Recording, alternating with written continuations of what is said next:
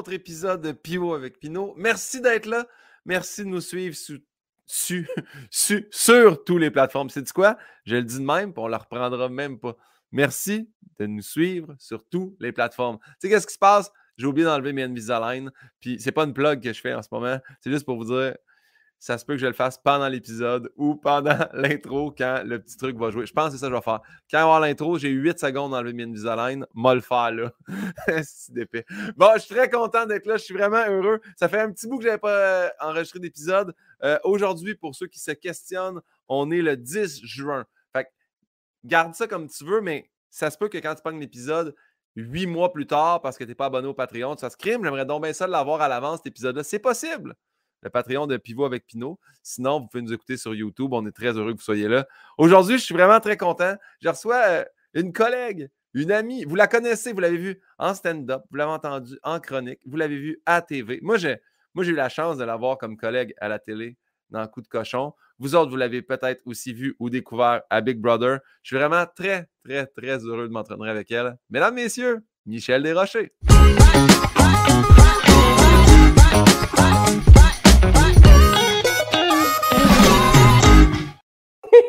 Yes! J'ai les enlevés! wow! J'ai tout aimé de, de l'introduction, Guillaume. Merci de m'inviter sur ton podcast. Sur ton podcast. hey, j'ai ça. Quand je me mets à, à repogner l'accent que je me suis créé moi-même, tu sais, j'ai beau dire, personne ne parle même à Saint-Hyacinthe. Fait que je sais pas, c'est doit depuis que mes dents sont rendues droites, j'ai de la misère. Hey, mais c'est vrai, je me suis rendu compte en partant, ma babine a collé, j'ai fait, j'ai mis une Invisalign, il faut que je les enlève. Je l'ai fait en 8 secondes. C'est pourquoi j'ai paniqué? Parce que pendant que je l'ai fait, j'avais oublié de te mettre pas dans, en coulisses. Fait que là, j'ai dit, ça va revenir, ça va être moi tout seul, bien content puis avoir mis une Invisalign. j'ai réussi à cliquer dans la seconde. Bref, les gens qui sont en audio en ce moment, cette bout-là, vous vous en contre-torchez, puis c'est bien correct. Merci d'être là également, les gens à l'audio. Michel, comment tu vas? Ça va bien. Écoute, on commence sur un fourré. J'ai tellement ri de t'imaginer cracher tes dents au début du podcast, mais euh, je suis top shape, euh, en forme. les gens, ils ne te voient pas, mais magnifiques cheveux en ce moment. T'es donc mais cute. T'es toute frisottée. C'est ah, magnifique. merci, c'est gentil. En plus, moi, j'ai genre quatre jokes dans mes chroniques sur Hey, euh, Vanessa, coupe-toi pas une frange d'ennui. Qu'est-ce que j'ai fait l'autre jour? Je me suis coupé une frange d'ennui. Je prends pas mes propres conseils. Ben, moi, ça fait 10 ans que je ne vais pas chez le coiffeur. Genre, je me, moi, je fuis les brosses à cheveux puis les coiffeurs depuis des années. Puis c'est moi-même, des fois, je viens folle puis je me fais une coupe. Puis là, je me suis fait un genre de toupette euh, qui est définitivement hors de contrôle. Mais ça, ça, te donne l'humidex.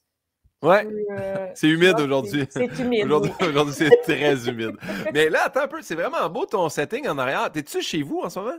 Oui, c'est chez nous. Ben, on dirait un peu ton setting, mais version euh, madame, genre. Ouais, ouais, bien joué. Des plantes qui sont pas sur le bord de mourir. Moi, hey, je l'ai arrosé tantôt.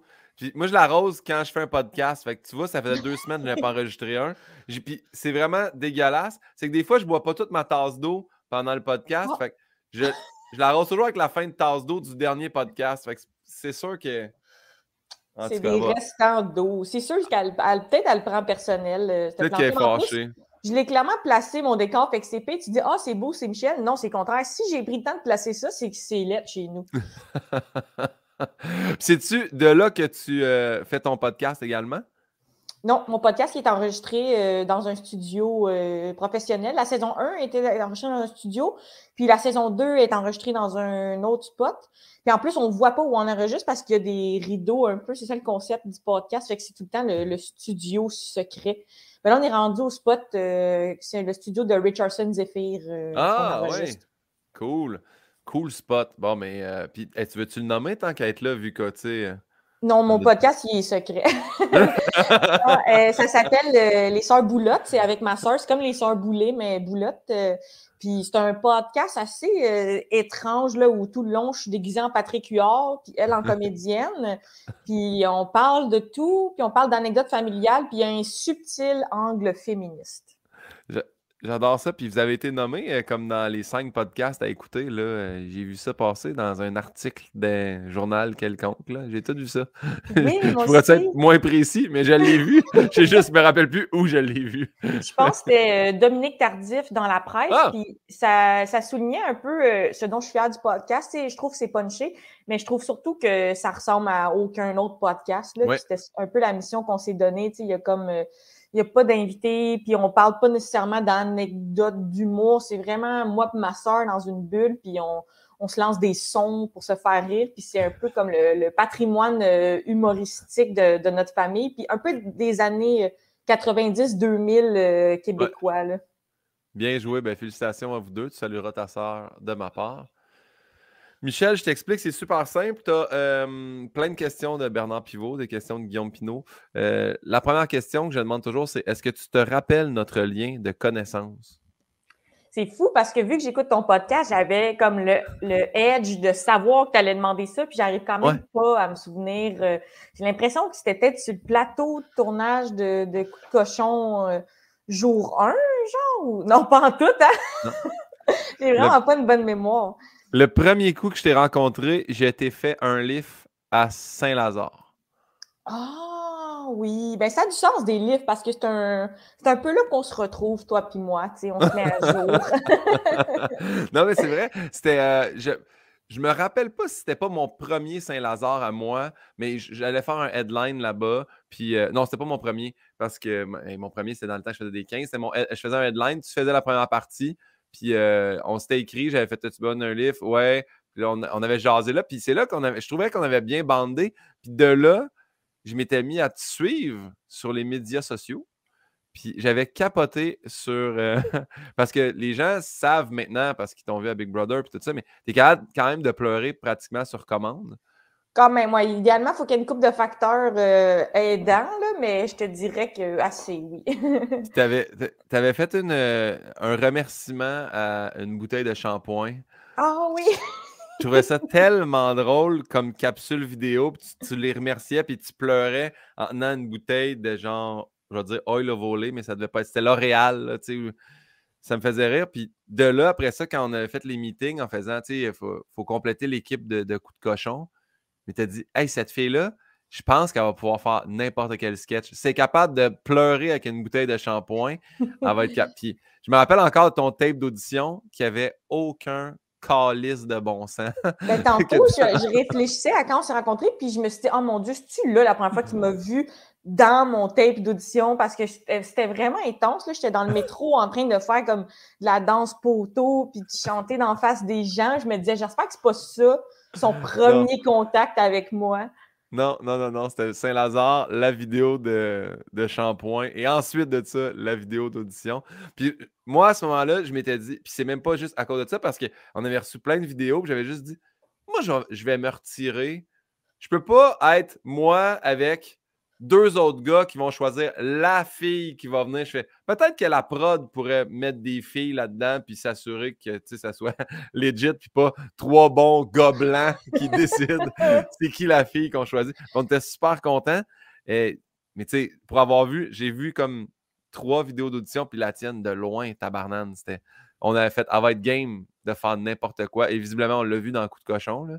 Fait que, Seigneur, ouais, on, était, on est allé euh, au bout de nos limites, là.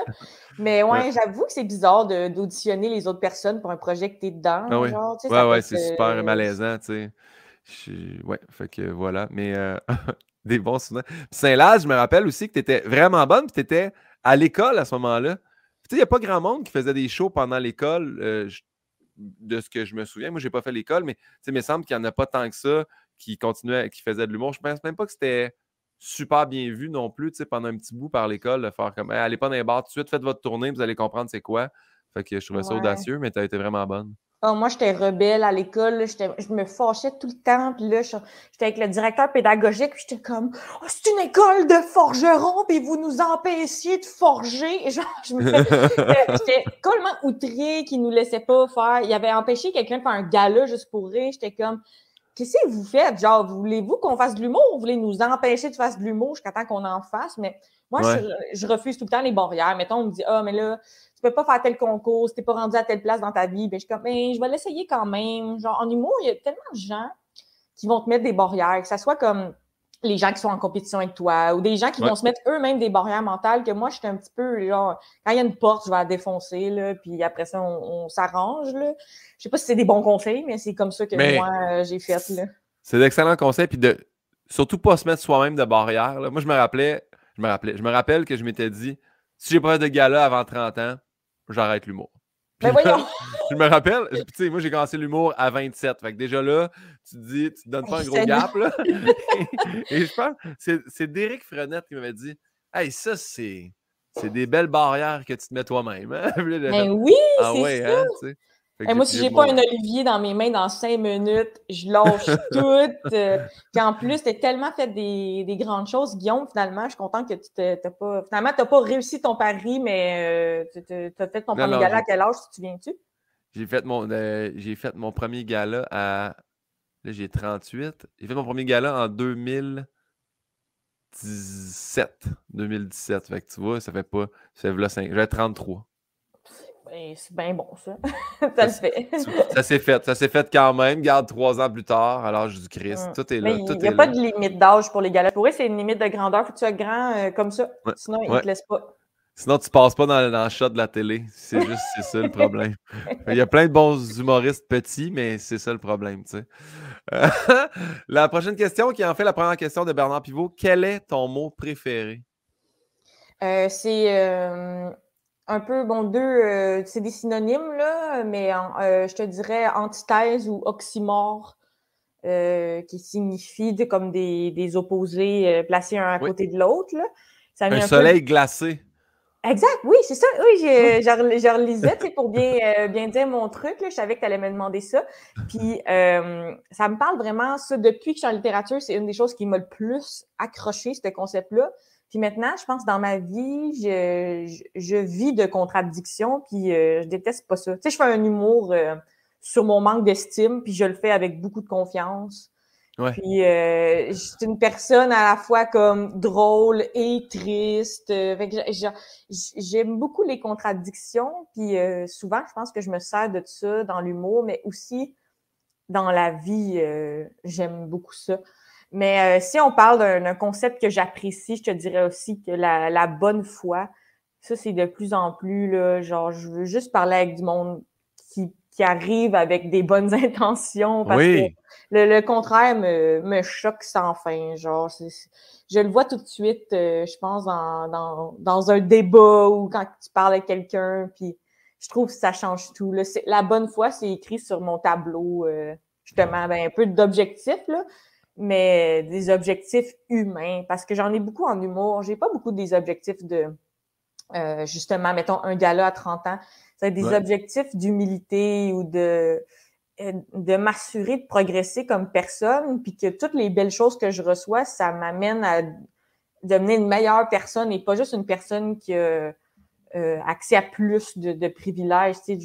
déjà, je trouve que je me suis fait donner beaucoup par la vie, puis je me je me pose constamment des questions sur euh, comment euh, redonner. D'ailleurs, on a fait un show ensemble pour euh, la fondation Tes porte-parole. Puis au début, il y avait la vidéo, genre des enfants handicapés de Jean Piaget. Puis tu regardais, tu étais comme entre deux rideaux, la lumière reflétait sur ton visage de bel homme.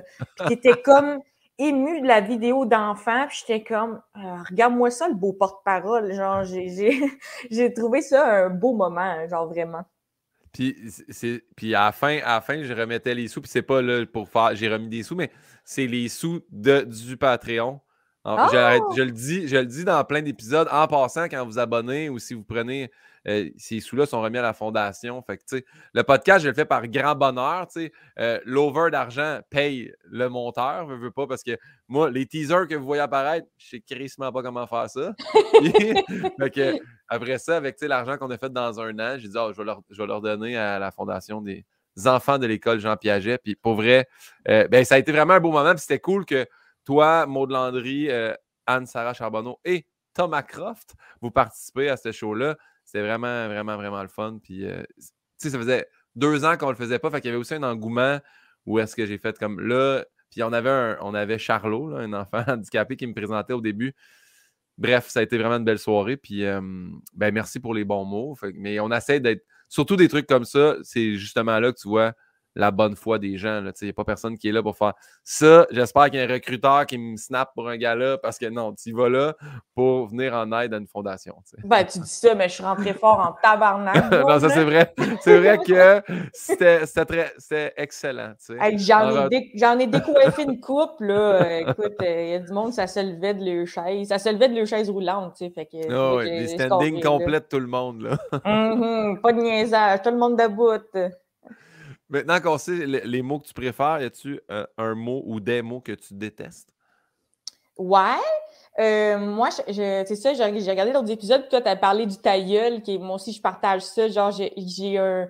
À un moment donné, dans un tournoi d'impro, on est des adultes là, qui choisissent de faire de l'impro pour le fun en jogging. Puis il y a quelqu'un de mon équipe qui m'a dit tailleul dans le caucus. Puis j'étais un adulte, là. Puis j'ai tellement pleuré. Puis je disais, je veux plus jouer avec toi à l'impro. On était des adultes de 25-30 ans. Mon autre ami était obligé de jouer comme au psychologue était comme bon. Là, tu as dit ta gueule, comment tu te sens là-dedans? Moi, je pleurais. Puis justement, tu parlais de lift tantôt. Moi, avant d'avoir une auto, là, j'étais tout le temps pris dans des situations que c'est pas moi le lift. Là, ah ouais. là j'étais à Québec, je me suis fait dire ta gueule, j'ai plus le goût de pantoute de faire des sketchs, puis je suis pris là-bas, genre parce que j'ai pas d'auto. Fait que maintenant, j'adore le fait de me chauffer. Je suis comme, si quelqu'un me dit ta gueule, je décollisse.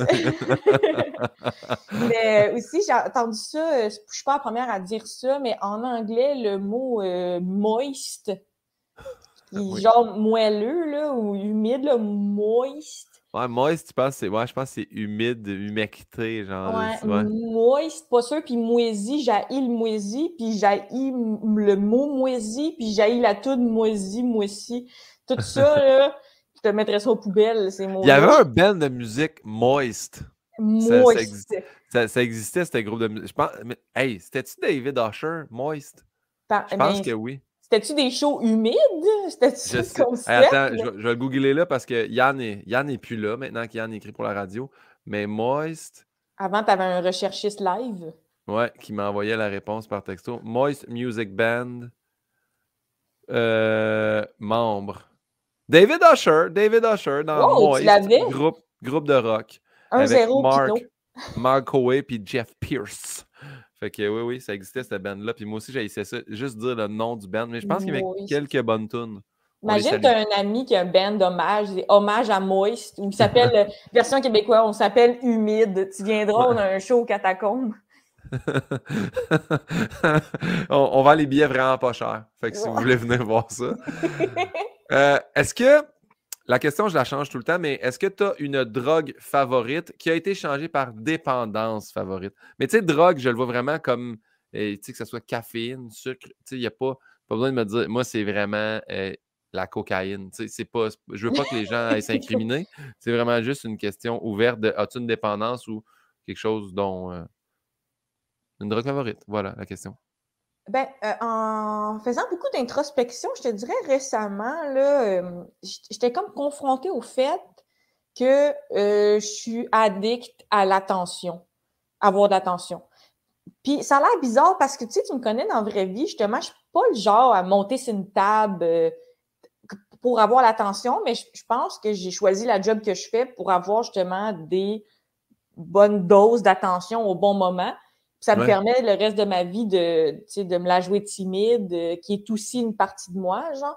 Je me rends compte, puis c'est pour ça aussi qu'il y a beaucoup d'humoristes qui, qui rushaient pendant la pandémie. Puis je me souviens les premiers shows qu'on a refait avec euh, euh, Faneuf, on avait le projet parallèle. il y avait, euh, il y avait moi, Joe Corm, Lou José Hood là-dedans. On faisait des 20 minutes pour se remettre dedans.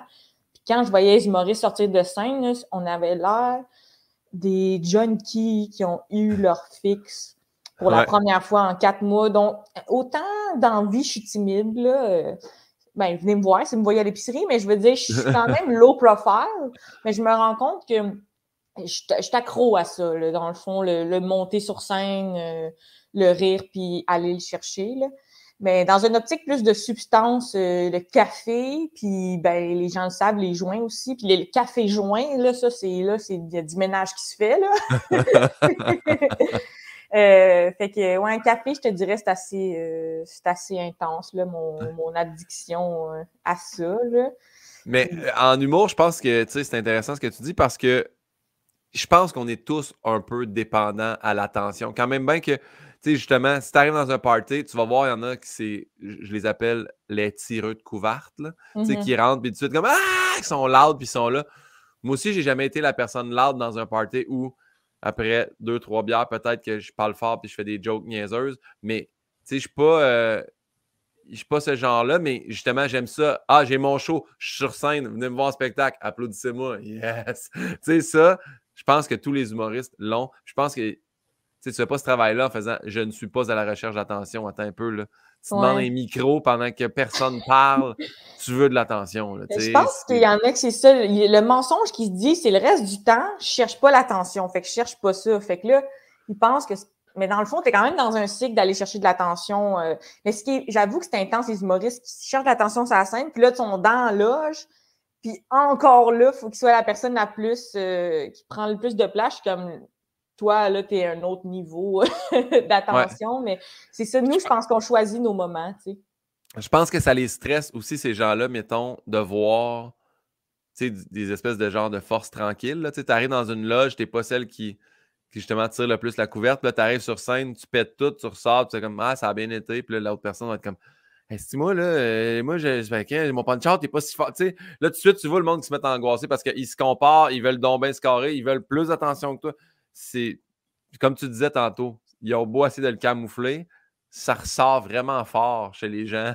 Tous ces besoins-là, Les humoristes, ils te le disent. Là, le- leur, leur gros secret il est écrit dans leur front. Puis ça, j'avoue que j'adore ça. Tantôt, tu parlais de Big Bro. C'est un peu ça que j'ai vécu. C'est que moi, je suis fascinée par la psychologie humaine. Puis les gens, c'est écrit dans leur front, l'affaire qu'ils veulent le plus ou tout ça. Fait que ça me fait tout le temps un peu rire. Mais je pense que la vraie dépendance que j'ai, c'est être constamment sous-estimé. Parce que mon père m'a élevé comme ça. Dit, ah, tu veux euh, sauter dans le ravin? Essaye-le. Moi, je pense pas. Puis là, il m'a élevé sur un genre de processus d'essai-erreur, puis de t'es pas capable de faire ça. Fait que là, maintenant, moi, je suis comme, même quand le monde dit, ah, ouais, t'es, t'es sûr que tu cours, Michel? Je suis comme, oui, oui, je cours, puis je vais te le montrer en plus. Fait que j'aille pas ce côté-là en loge de me faire regarder, genre, vraiment, t'es qui, puis qu'est-ce que tu fais là? Puis là, tu montes sa scène, tu fais ton shit, puis là, ils sont comme, ouh! La madame mais- avec la veste de laine est capable de puncher. Mais ça, ça c'est la meilleure affaire. Là, tu sais, euh, euh, Benjamin Faneuf, qui est mutuellement notre producteur de spectacle, il dit tout le temps, là, lui, il dit- sa phrase, là, c'est under-pitched, over-deliver. Fait que tout arrive là, personne ne le sait, puis ils font comme, ah, tu sais, puis là, ils font comme, tabarnak. Puis c'était ça le but de, mettons, attendre, t'attends ta première de spectacle, puis là, il invite une coupe de médias, puis le monde fait, ouais, mais on sait pas c'est qui, tu sais, on Puis là, ils ressortent de là, ils font comme, Chris, fait qu'il dit, c'est ça l'important en humour. T'as under-pitch, puis t'as over-delivered, puis c'est... Je sais pas en français. Tu sous-estimes, puis tu sur-délivres. Je sais pas ouais, comment... c'est ça. Ne, ne- Ouais. ne vends pas trop, mais livre la marchandise. Ouais, ouais. ouais, exactement. C'est c'est bon comme leçon. Je pense que c'est un beau piège en humour de constamment parler du projet que tu voudrais faire ou euh, Ah, moi, je pense que je vais me partir un podcast ou ah, bientôt, là, là, je vais faire ça, mais c'est mieux que quand c'est prêt, personne n'attendait, puis là, tu fais comme surprise, euh, tout ça est Ça accompli. existe. Ouais, ouais. Sinon, parler des projets pas faits, des fois, ça peut être comme décevant ou, ou bizarre à la longue, tu sais. Qui est la même chose pour une audition, tu sais. Parle-en pas, Mm. parce que quand ils vont te revenir trois mois après, puis, ah, c'est- je l'ai pas eu. Tu sais, ça fait mal quand même si t'as t'as spreadé ça dans tous les loges du Québec. Euh, c'est vrai. c'est quoi, ça, euh, Mitch, le son? Excuse-moi, je t'ai tellement coupé pendant ton... Euh, non, non, je sais pas qu'est-ce que je disais, mais c'était quelque chose de positif, là. C'était comme, et, et que t'es le fun. C'est quoi le son ou le bruit que t'aimes le plus entendre? Oh my god, ben là, tu sais, tu sais, mon personnage d'humour, mon personnage de ma tante Mitch aime ça faire Oh! Fait que ça, c'est un son euh, qui est comme devenu un inside avec mes colocs, puis qui est comme une signature dans mon humour, le Oh! c'est très addi- addictif, là. Ouais. Puis ça vient de. À un moment donné, je gardais le bébé de ma cousine. Puis ce bébé-là, il était, il avait pas beaucoup faim. il refusait tout le temps la bouffe, il refusait son souper, tout ça. à un moment donné, il avait refusé son souper tout le long. J'essayais. Genre, oui, come on, mange, mange un peu, essaye tes pâtes, essaye de la, viande. Il dit, non, pas ça, j'ai pas faim, il n'a jamais faim. On finit le souper, lui, il n'a pas mangé pendant tout. Là, j'ouvre comme un, sac de crispy mini et le bébé a fait Oh, une petite, une petite chip. Puis ça a comme resté, genre, ben, je m'identifiais à ça, le Oh, une petite, chip. C'est venu l'allumer, là. Ah, ah ben oui, il voulait pas son souper, mais la petite chip, le petit croustillant, c'était comme. Euh, c'était venu le chercher, là, un peu. Puis à cause de ça, mes colocs, puis moi, c'est tout le temps le Oh! quand quelque chose, quand quelque chose est le fun. Là, j'étais un peu accro à ce bruit-là. Sinon, je t'ai déjà parlé de mon amour euh, infini de ASMR. Là. Moi, c'est vraiment les. Je comprends rien de ça. Je sais, c'est dur à expliquer. Puis honnêtement, j'ai déjà essayé d'en parler sur la semaine. Je suis comme ça intéresse personne. Puis c'est trop compliqué à expliquer. Là, mais il y a du monde qui pense que c'est le mâchouillage. Moi, je déteste. Je suis anti-mâchouillage. C'est le moi, c'est la belle papeterie, les beaux livres. Tu n'as pas déjà été excité comme de ta rentrée scolaire, de tes Moi, j'adore rentrer dans une bibliothèque puis sentir des livres. J'aime ça. J'aime, j'aime, je dis bibliothèque, mais tu sais, Renaud Bré, euh, chez Raffin, euh, tous les libraires avec des livres neufs que tu flippes les pages, ça sent bon. J'adore ça. C'est ça, c'est exactement ça. J'adore l'odeur. Je ne sais pas si j'aimerais ça, entendre du monde flipper des pages dans un audio. c'est là que tu me perds. Euh, c'est ça, c'est que moi, l'odeur, le flippage de pages, le chuchotage de Hey, bienvenue dans la bibliothèque. ça, là, ça me chatouille dans la nuque, dans le fond. puis quand j'étais jeune, ça me chatouillait dans la nuque, les livres, les beaux livres, puis la calligraphie de mon ami. Puis je, je pensais que j'étais lesbienne à cause de ça. Tu sais, ça me chatouillait dans la nuque quand je suis avec mon amie, mais dans le fond, c'est juste qu'elle avait des beaux livres et une belle euh, calligraphie. Fait que je confondais le ASMR avec un, attirance, là. Oui, mais dans le fond, c'est ça, dans le fond, je suis aux hommes, c'est juste que les livres, ça me chatouille. Fait qu'un homme qui écrit bien, là, ou un auteur, là, ça, tu dois capoter bien raide. Oh mon Dieu, imagine ça, un bel homme, Guillaume, il me lit des poèmes pendant que je suis dans le bain, il, tourne les pages. J'ai un nouveau rêve. je l'imagine pas, mais je te le souhaite, regarde. Avant mes 30 ans. Sinon, ça se passera jamais. Sinon, j'arrête les bains. Y a-tu, à l'opposé, des bruits que tu détestes ou que tu n'aimes pas entendre? Mmh mmh beaucoup.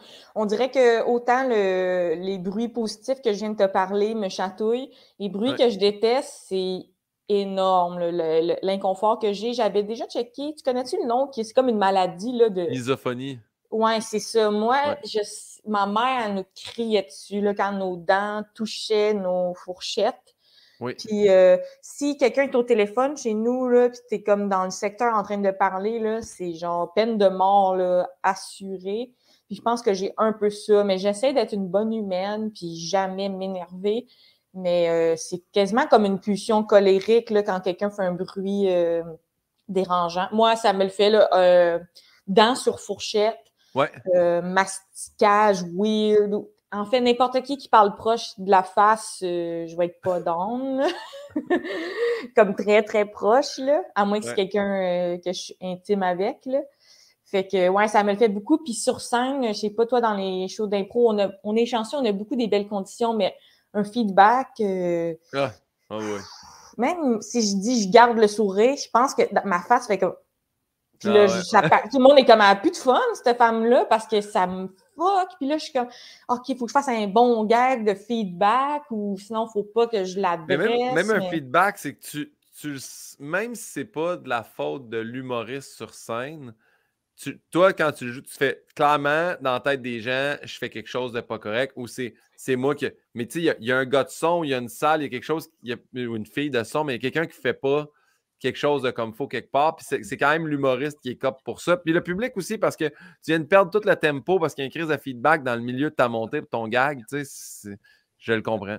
Souvent, c'est dur de ne pas l'accuser. Oui, c'est ça, parce que si tu fais une joke, si tu payes, tu vois justement le, le gars ou la fille de son est en train de. Tu le vois stressé puis toucher des boutons. comme je ne vais pas non plus taper sur lui, mais tout le monde l'entend. Puis souvent, j'ai de l'empathie avec le public. Moi, je trouve souvent que le public a raison je trouve que ça rit quand c'est drôle. Puis des fois, je, trouve qu'ils ont, ils ont, raison dans les réactions qu'ils donnent. Souvent, je me mets du bord du public, je me dis je pouvais faire mieux ou quelque chose de même. Puis moi, quand j'écoute, puis il y a un feed de je suis pas down, ou tu sais, des fois, dans un show extérieur ou un tempo, un, tempo. Moi, je fais des gros shows, là. Un chapiteau, ouais. ouais, c'est ça, un chapiteau. Tu vois les gens, mettons que le son est pas bon. Tu sais, ils sont comme full, on t'aime, mais on n'entend rien. Tu sais, cette face-là. C'est comme, j'essaie full de t'aimer en ce moment. Je fais tout ce que je peux, mais crime, j'entends rien. Genre, ça, là, je suis comme tu vois que les gens ils ont des bonnes intentions puis tout le monde veut s'amuser, mais j'ai pas encore trouvé la joke de feedback qui me, qui me ramène puis que c'est hot. Là. C'est comme quand quelqu'un parle. Ça, prend du doigté là, pour dire Hey, toi ta gueule, mais on continue d'avoir du fun. Moi, là-dessus, je manque d'expérience des fois, je pense. En humour, tu sais, mettons, puis si tu finis par te trouver une joke de feedback ou tu sais, genre sur le spot, mais j'ai assisté euh, deux, trois semaines. C'était la marche pour euh, la Fondation de la recherche sur l'Alzheimer. Puis euh, ma blonde est porte-parole. Il y avait juste avant la marche, performance musicale de Étienne Drapeau. Puis il y a une chanson spécifique à l'Alzheimer. Et il commence, puis là, on est à l'extérieur dans un parc. Ça, le son coupe, ça revient. Mais c'est super mmh. touchant, ça tourne. Puis là, ça se met à pas marcher. Puis là, je suis comme Oh mon Dieu, quel Jedi! Il a continué au travers de ça. D'habitude, quand, le micro il fuck pas, c'est mieux, mais là, puis la tune est super touchante, mais il continue. Puis, à la fin, j'allais voir, j'ai dit, man, t'es es un Jedi. Je sais pas comment t'as fait pour passer au travers de tout ça. J'aurais jamais été capable. Mais j'avoue, on se plaint que ça gosse en humour, mais au milieu d'un moment touchant, là, on n'est pas non plus à l'abri d'un désastre technique. Non, exact. L'autre gars, le gars son, il repluguait des fils, puis il tapait sur son micro, puis là, tu l'entendais que là, l'autre mic, il préparait. fait que là, il coupe un peu sa tourne avec des tests de one-two, one-two check. C'était une catastrophe, mais je te dis, il a passé là-dedans comme un chef. Puis à la fin, le monde ne veut pas ovation, mais c'est sûr. Là. On l'a tout vu dans, à, travers quoi il a passé. Puis il a même pris soin de remercier l'équipe de sonorisation en faisant Je, sais. Je sais que ça marchait quand on a fait le test de son. C'est ça, on dirait que c'est ça qui se passe dans, dans, le monde sonore. Il y a toujours une fréquence sortie de nulle part où quelqu'un a répondu au cellulaire, puis le tac, ça vient de chier à patente au complet. Je ne sais pas qu'est-ce qui se passe, mais ça arrive souvent que ça se met à pas marcher. Tu sais. Ouais, puis c'est tough parce que tu peux pas, tu peux pas en vouloir à la personne. Moi, j'étais dans le comité technique au secondaire juste parce que je trouvais que le sonoriste il était sexe. Là. Puis euh, genre, je faisais rien d'important. Il me faisait rouler des fils. J'étais là pas bonne. Je, passais à mop avant les, les danseuses là, pour que ça soit comme safety. Euh, puis, genre, à Monet, ils m'ont laissé faire le 1 cute son. Et, man, j'avais la craque en sueur. C'était le stress de ma vie. Un Q, là, ça me stresse plus que n'importe quel show du mot. Même à l'impro, j'étais le DJ, tu pars une tourne après que l'arbitre a dit le thème. Puis, hey, angoisse totale, là. La preuve que l'angoisse n'est pas à la même place pour, tu sais, le tech, il ferait pas le show. Puis moi, hostie que je ferais pas le tech, là. Mais tu sais, tu l'as rencontré, euh, mon sonorisateur en chef, le Max, là, on, l'a vu en tournée ensemble. Puis, tu sais, des fois, dans, des, soirées corporatives, là, tu sais, où chez une compagnie, là, on va dire, mettons, une compagnie de pharmaceutique là, qui veulent un show d'une demi-heure à Noël. Les autres sont là, sont en train de souper, puis le Max va sur scène riguer le son, puis il va faire check, check, un, deux, un, deux. Puis là, il va faire des sons, là. Là, je ne peux pas croire. Il fait ça en ce moment devant du monde. Ah, j'adore ça, le voir faire ça. Quand il fait le je ne sais pas si c'est parce que je parle comme ça. C'est ça, je suis scientifique ou il te niaise? Il est comment, Guillaume? Comment tu parles, Guillaume? je, sais, je sais que ça a tourné dans le temps avec Phil Roy, le, le gars de son, il faisait tout le temps C'est ridicule parce qu'il dit ça dans le show. Puis il riait de moi en le faisant, mais il testait le micro en disant une de mes phrases. Ça me faisait beaucoup rire. OK. Bien joué, bien joué pour les sons que tu détestes. On poursuit maintenant avec la prochaine question. Une question que j'affectionne particulièrement. Est-ce que tu te souviens de ton premier deuil? Oh! Écoute, je te dirais, j'ai peur que là, ça, ça tue quelqu'un de mon entourage, mais je pense que j'en ai quasiment pas eu des deuils. C'est ça. Être honnête, comme mes chiens, sont toutes morts comme full vieux, puis j'étais plus là chez mes parents. Mes grands-parents, euh, je les ai full aimés, mais sont comme morts vieux, puis comme il y avait toutes eu des, des belles vies, puis c'est comme c'était le, cycle de la vie. Je te dirais, ça m'a plus marqué de voir mes parents perdre leurs parents que de perdre mes grands-parents. Tu sais, voir ton, tes parents pleurer ou de me projeter dans moi, je me projette beaucoup dans les émotions des autres, tu sais. Puis là, je me disais, wow, OK, là, ma mère a perdu son père. Ça, ça me faisait pleurer. Mais perdre mon grand-père, j'étais comme, ça, c'est juste la vie. Fait qu'on dirait que j'en ai pas trop vécu des deuils, ou du moins, mon, cerveau le vit pas comme ça quand la, personne a eu une vie euh, pleine et satisfaisante, puis que c'est dans la, suite des choses. C'est sûr que j'ai des émotions comme tout le monde, mais je le vis moins comme un deuil quand tu avais comme déjà fait le deuil dans, le, dans la fin du vivant, puis tu sens que la personne était comblée, aimée, puis tout ça, genre. j'ai l'impression que mes plus grands deuils, ça a été des deuils amoureux, puis ça sonne égoïste, mais tu sais, Guillaume, mon cerveau, il est rigué comme ça, là, à cause de. J'ai été élevée aux comédies romantiques, puis on est trois sœurs, qui, euh, tu sais, toute notre logique est basée autour de tout ça, d'un jour, un prince euh, euh, va changer ma vie, tu sais. Des fois, je commence, je n'irai pas à Cuba parce que je vais y aller avec mon chum. J'ai pas de chum, mais tu sais, je, le prépare, genre. Fait que je pense que les premiers deuils, ça a été ça, genre de la première fois que j'ai trouvé quelqu'un euh, de mon goût puis que j'ai dit puis que ça s'est pas donné, je me souviens que ça, j'ai eu les symptômes d'un deuil comme euh, vraiment full pleurer puis être triste. Puis ça, ça a fait tout un chiard là, dans ma gang d'amis secondaires parce que moi j'aimais un gars, là j'y ai dit, là, il était comme non, zéro down. Là j'avais un deuil, puis là l'autre gars de la gang, lui il m'aimait moi, puis il a trouvé que c'était un excellent timing de me le dire le lendemain. Ouais. Elle est vulnérable, alors probablement qu'elle va tomber en amour avec moi direct. Ouais. C'est un souvenir tellement fort pour moi au secondaire. Dans la cafétéria, j'étais à côté du téléphone, euh, comme une cabine téléphonique d'école ou je sais pas trop.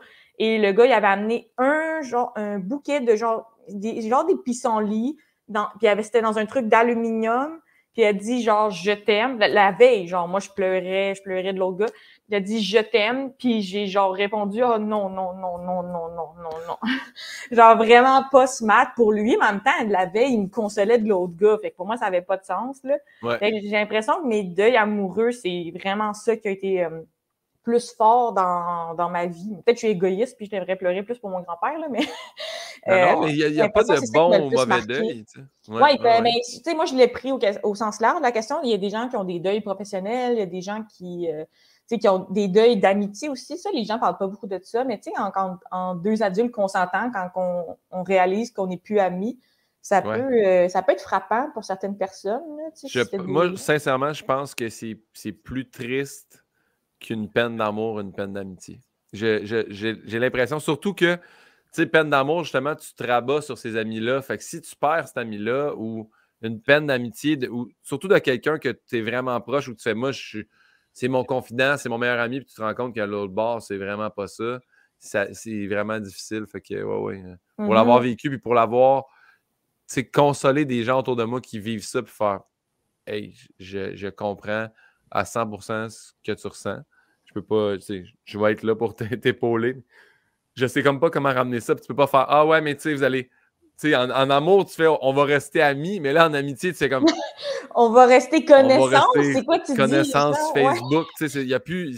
C'est le dernier pont, là. Fait mm. ouais, une peine d'amitié, c'est vraiment tough. C'est vrai que ça peut être un choc quand tu réalises, mettons, toi, tu es comme ça, c'est mon top ami, c'est classe, mon confident. Puis là, finalement, pour lui, tu es juste. Euh, son partner de cosum ou euh, pour lui, tu es juste un collègue, puis là, tu fais Oh mon Dieu, depuis tout ce temps-là, je suis sûre qu'on est euh, BFF, tu sais. Ça fait comme un. Ça peut faire un, choc un peu. Genre, moi, je t'en avais parlé de ça justement dans nos lifts. Euh, je trouve qu'on connecte full. Puis au début, j'avais des livres en humour. Puis là, moi, je m'ouvrais, le livre ouvert, aucune défense, juste comme, tu sais, on, on s'en va à Québec, on, a, on jase, on n'a pas le choix. Là, je ne cachais pas qu'en humour, c'est pas exactement tout le monde qui a mon bien-être à cœur, ou il y a des aspects compétitifs, ou il y a des aspects de gens vont aller répéter à d'autres mondes, puis je ne cachais rien de ça. Moi, j'étais comme, oh, belle discussion sur l'abandon avec mon collègue open micer, tu sais, mais finalement, non, fuck all, ta gueule, Mitch, là. fait que maintenant, je, je, gère un peu mieux ça, mais surtout, j'ai un char, fait que je, peux, je peux parler tout seul, puis personne ne va répéter. Ou j'écoute des podcasts. Ah, ça, c'est bon, ça. Il y en a plein à écouter. Tabarnane qu'on en a des podcasts dans notre milieu. Ils sont tous très bons. Je salue tout le monde qui opère un podcast. Il n'y a, jamais trop de podcasts, puis il n'y a jamais trop d'humoristes. Ça, ça fait juste plus de choix. Plus de sélection pour les gens, exactement. Mais j'aime ça que vous écoutiez quand même les nôtres, là. Mais Ouais, ouais. ça, ça a Surtout dit. euh, Pivot avec Pinot puis les sœurs. Les autres, Ouais. c'est cool, là. Ça fait, Ouais. ça fait des podcasts que tu choisis pas, puis là, t'as tes autres que tu choisis, là. Mais tu sais, comme moi, personnellement, j'écoute pas mon propre podcast. Fait que, tu sais, à l'occasion, je vais écouter ceux des autres, puis j'aime bien ça. Fait que je poursuis avec c'est quoi ton blasphème ou ton gros mot favori? C'est pas obligé d'être un mot d'église, mais comme bon te semble, lequel aimes-tu le plus? Euh, moi, j'aime beaucoup plot. Euh, ouais, j'aime bien plot. Et comme je trouve ça versatile, là, aussi en expression, là. Pas juste genre pour désigner une plot, mais aussi comme j'ai la plot à terre, ou euh, ça, c'est comme je suis fatiguée, ou je suis une plot Ouais. à public, ou je suis une plot à taille. Je sais que ça peut être un petit peu mal vu, comme je, je dis pas ça pour dégrader la femme. J'ai une plot, là, mais Ouais. euh, je trouve ça cool comme mot, puis c'est un peu en entre-deux, là, tu sais, c'est pas un tabarnak, mais c'est le fun à dire plot, genre direct Ouais. dans plot. euh, tu j'aime aussi sus, là, en humour, j'aime bien sus, là, je veux- Direct, direct dans le plot. On dirait que je vois juste un slap shot de hockey. Je sais pas pourquoi, c'est là que mon cerveau est allé, mais Il y avait une fille de l'impro qui avait un talent. Il y avait deux filles de l'impro, une qui faisait des, euh, des pets de noun, elle répondait à des questions puis tout. Genre, tu pouvais demander, on, mic- on mettait un micro à sa noun, là, puis il fallait dire comme un prout, euh, ça veut dire oui, deux proutes, ça veut dire non. Puis moi, on y posait des questions, euh, puis elle faisait... Puis là, tu avais des... C'est pas avoir une interview. Tu pourrais la recevoir au podcast. 100% J'adorerais. euh, de noun. Puis il y en avait une autre, elle avait un talent de... Elle pouvait prendre des coups de pied dans le plot. Puis c'était son idée, là. euh, puis là, c'était comme le soir, fin de soirée, là, le monde, il se mettait en file. Puis là, tu pouvais aller, genre, coup de pied dans le plot. J'ai comme... C'est la dérape totale, là. C'était... mais qui, qui allait faire le line-up? Ben, Qui- je sais pas. Une fois que le monde ont bu à Guess, j'espère qu'elle, elle, elle se respectait là-dedans, puis c'était vrai qu'elle sentait rien. Je pense que c'est un truc, puis c'est comme le même truc que les lutteurs, c'est que tu donnes le coup de pied euh, vers le derrière des fesses. Fait que c'est comme un, Je comprends, mais le illusion. monde qui font le line-up, ils comprennent peut-être pas que c'est là qu'il faut qu'ils kick, là. C'est ça, ils sont peut-être pas rodés niveau coup de pied d'emploi, mais tout ça, c'est arrivé à Québec, là, fait que ça, c'est un, un autre univers. Wow! Mais je, pensais pas que ça allait nous mener là par blasphème, mais j'ai adoré toutes ces histoires-là. Ouais, ben tout ceci était assez blasphématoire, fait que ça fit quand même. Là. Non, c'est sûr, j'aime, Calis puis Tabarnak, mais tu sais, dans notre job, c'est touché, là. J'ai-tu le droit, je- j'en mets dessus, puis tout ça. Puis j'aime les sacs, mais je déteste quand quelqu'un les dit de façon fâchée, là. là ça me- Soudainement, ça me fait zéro rire, puis ça me fait peur un petit peu. Ouais, ouais, ouais, ouais, je comprends. Quand, quand ils sont quand ils sont utilisés agressivement, c'est pas la bonne chose. Euh, c'est une vieille question, mais je la garde quand même. Demain matin, tu choisis, on imprime un nouveau billet de banque. Quel homme ou quelle femme tu mets sur ce billet-là? Michel Desrochers? Ouh, c'est sûr que je mets une fille. euh, let's go. Euh, là, c'est plate. Moi, j'aimais bien Julie Payette avant, puis là, finalement, genre, elle bête, là. Parce que les deux, on est frisés, puis je trouvais ça cool qu'elle ait fait, euh, été d'aller dans, dans l'espace, là. Ouais. Euh, mais ah non, mais je foutrais Lise Dion, là, sur du cash, moi, direct, là. Genre, aucune hésitation, c'est sûr, je mettrais une femme euh, drôle, là. Euh, ouais. Je mettrais genre Lise Dion. Dominique Michel, elle a eu assez d'hommages, là. Fait que, c'est comme, c'est correct, là, elle n'aura pas son cash. Mais moi, je pense Lise Dion, là, Ouais. sur un, tu sais, un, un, un montant d'argent qui est le fun. C'est quoi le maximum? 100 pièces Je pense que c'est 100. Je suis Un- pas sûr si ça a déjà existé un billet de 1000, mais 100 piastres, me semble, c'est... Au Canada, me semble, c'est 100. Au lieu de dire un brun, tu dis un Lise, là. Moi, je pense que ce serait, ça serait ça, je pense, là. Y a-tu une phrase culte de Lise Dion ou quelque chose qui fitterait comme citation en dessous? Ah, ben, moi, j'aime son bit de l'imprimante. ne reconna- L'ordinateur ne reconnaît pas l'imprimante. Ben, t'étais dans le char avec. euh, Ça, ça me fait. Mais pour de l'argent, ça serait un peu hors contexte. mais En même temps, le monde Ouais. qui savent, savent, là. Ouais. Mais euh, je trouverais ça drôle, euh, ça. Euh, ouais, sinon, ah, son numéro du point G. Comme ça, ça serait informatif. euh, en Ah oui! temps. Genre, tu sais, les hommes, tout le monde voudrait avoir des billets de lésion. C'est 100 pièces déjà. Tu l'aimes ou tu l'aimes pas, tu veux 100 pièces. Puis Ouais. là, il y aurait une petite, euh, un pictogramme avec euh, il est où le point G, puis comme tout le monde serait content. T'apprends, ouais, t'apprends des choses. J'aime ça. ça. Ça pourrait être aussi. Tout ça a commencé au Dunkin' Donut, tu sais. Puis à ce temps, je suis rendu, c'est un billet de 100$. piastres. Ouais. Place où on ne prendrait pas votre billet d'ailleurs si vous veniez acheter des beignes, mais bonne chance pour trouver un Dunkin'. Mais Ouais, j'arrive des ça, États-Unis, hein? il y en a plein là-bas. Là-bas, ça, ça roule à la pine par la C'est planche. ça. là. Ici, c'est un peu mort, puis là-bas, c'est quand même de shit, là. C'est Ouais. euh, full C'est parce que. Tim Horton, c'est canadien. Fait qu'il n'y a pas de Tim aux States. Fait que, tu sais, je pense que Tim a ravagé les Dunkin'. Mm. Mais euh, je m'ennuie quand même des Munchkin. Moi, j'aimais leurs Timbits à eux, là. C'était pas des Timbits. Là, t'en as-tu mangé dans ton voyage? Des... C'est pas des Tim Biebs, moi. non, mais euh, non, non, même pas. Euh, C'est parce que je suis allé faire un voyage de- de- je suis allé faire des manèges, fait que j'ai mangé le moins possible d'affaires qui me permettraient de le ressortir dans l'autre sens. Ah. Ok, ouais. Faites bien attention. y a-tu un métier, Mitch, que tu sais que tu aurais détesté faire? Euh, ben, j'ai les faites, là, mais le service à clientèle à la caisse, là, euh, une balle dans la tête, là, tu sais. c'est horrible, là. Tu sais, tu disais, euh, je fake, je fais semblant de pleurer, mais au fond, tu sais, moi, j'ai comme une réserve de larmes, que c'est sûr que je pleure, là, dans la journée. Fait que, tu sais, soit je le sors en fake pleur, là, puis maintenant, je fais la job que je fais, mais avant, euh, je dis, ça prenait juste une personne me traiter de conne, me traiter de laide. Ah, comment ça, le coupon est pas valide? Je pleurais constamment. Je- J'aime la job qu'on fait parce qu'on fait du service à clientèle pour une foule. Ouais. J'aime les foules, tu sais. Eux autres, je les comprends. Oui, non, ça rit, ça rit pas. Ils t'aiment ou t'aiment pas. T'as fait une erreur ou t'es les as gagnés. Les humains en one-on-one, c'est que moi, là, mon cerveau, il, ch- il cherche à, à te plaire. Pour ça que jaser dans un livre, ça m'épuise parce que mon cerveau est comme Qu'est-ce que je peux bien dire pour que cette personne-là m'aime? tu sais? Ouais, ouais, ouais. À caisse, là, le fait que quelqu'un est parti, puis qu'il, lui, là, au fond, là, il m'aime pas, euh, je trippe pas là-dessus, pas en tout. La même chose quand je fais un, show que je trouve moins bon. Je suis comme, ah non, il y a 82 personnes à Terrebonne qui me détestent. Ce qui n'est pas vraiment le cas. Ils ont tout oublié. Là. Fait que euh, service clientèle, quand c'est hot, tu fais comme Ah, bonne journée. Ah, madame, vous êtes radieuse, quel bon service, bonne journée. Puis là, la personne que ça a comme fini aigri ou malaisant. Là, écoute, ça, ça me tue. J'y pense Qui est aussi la personne qui chiale pas après la bonne affaire, tu sais. C'est, Ouais. euh, je je donnais souvent cet exemple-là, puis euh, je pense que je l'ai dit dans le dernier podcast, mais tu sais, parce que tu parlé d'imprimante puis ordi. Encore là, quand ton imprimante fonctionne pas, quand même que tu donnes une petite claque sur le bord de ton écran d'ordi, c'est pas lui qui, qui décide, tu sais. C'est la même affaire, je suis allé après la caissière, ça se peut-tu que ce soit pas elle qui soit en charge des prix dans le magasin, puis que si ton toaster fonctionne pas comme tu pensais, c'est pas elle qui l'a rigué non plus. C'est tout ça, là. Ça pour ça que ça m'enrage, puis que je salue tous les gens du service à la clientèle. Je comprends d'avoir détesté faire ça, mais je comprends 100%. Oui, puis la- c'est l'affaire d'imprimante, mettons, là, la raison pourquoi c'est fâchant quand ça imprime pas, c'est que souvent, tes dernières minutes, puis là, c'est là que ça imprime pas, OK?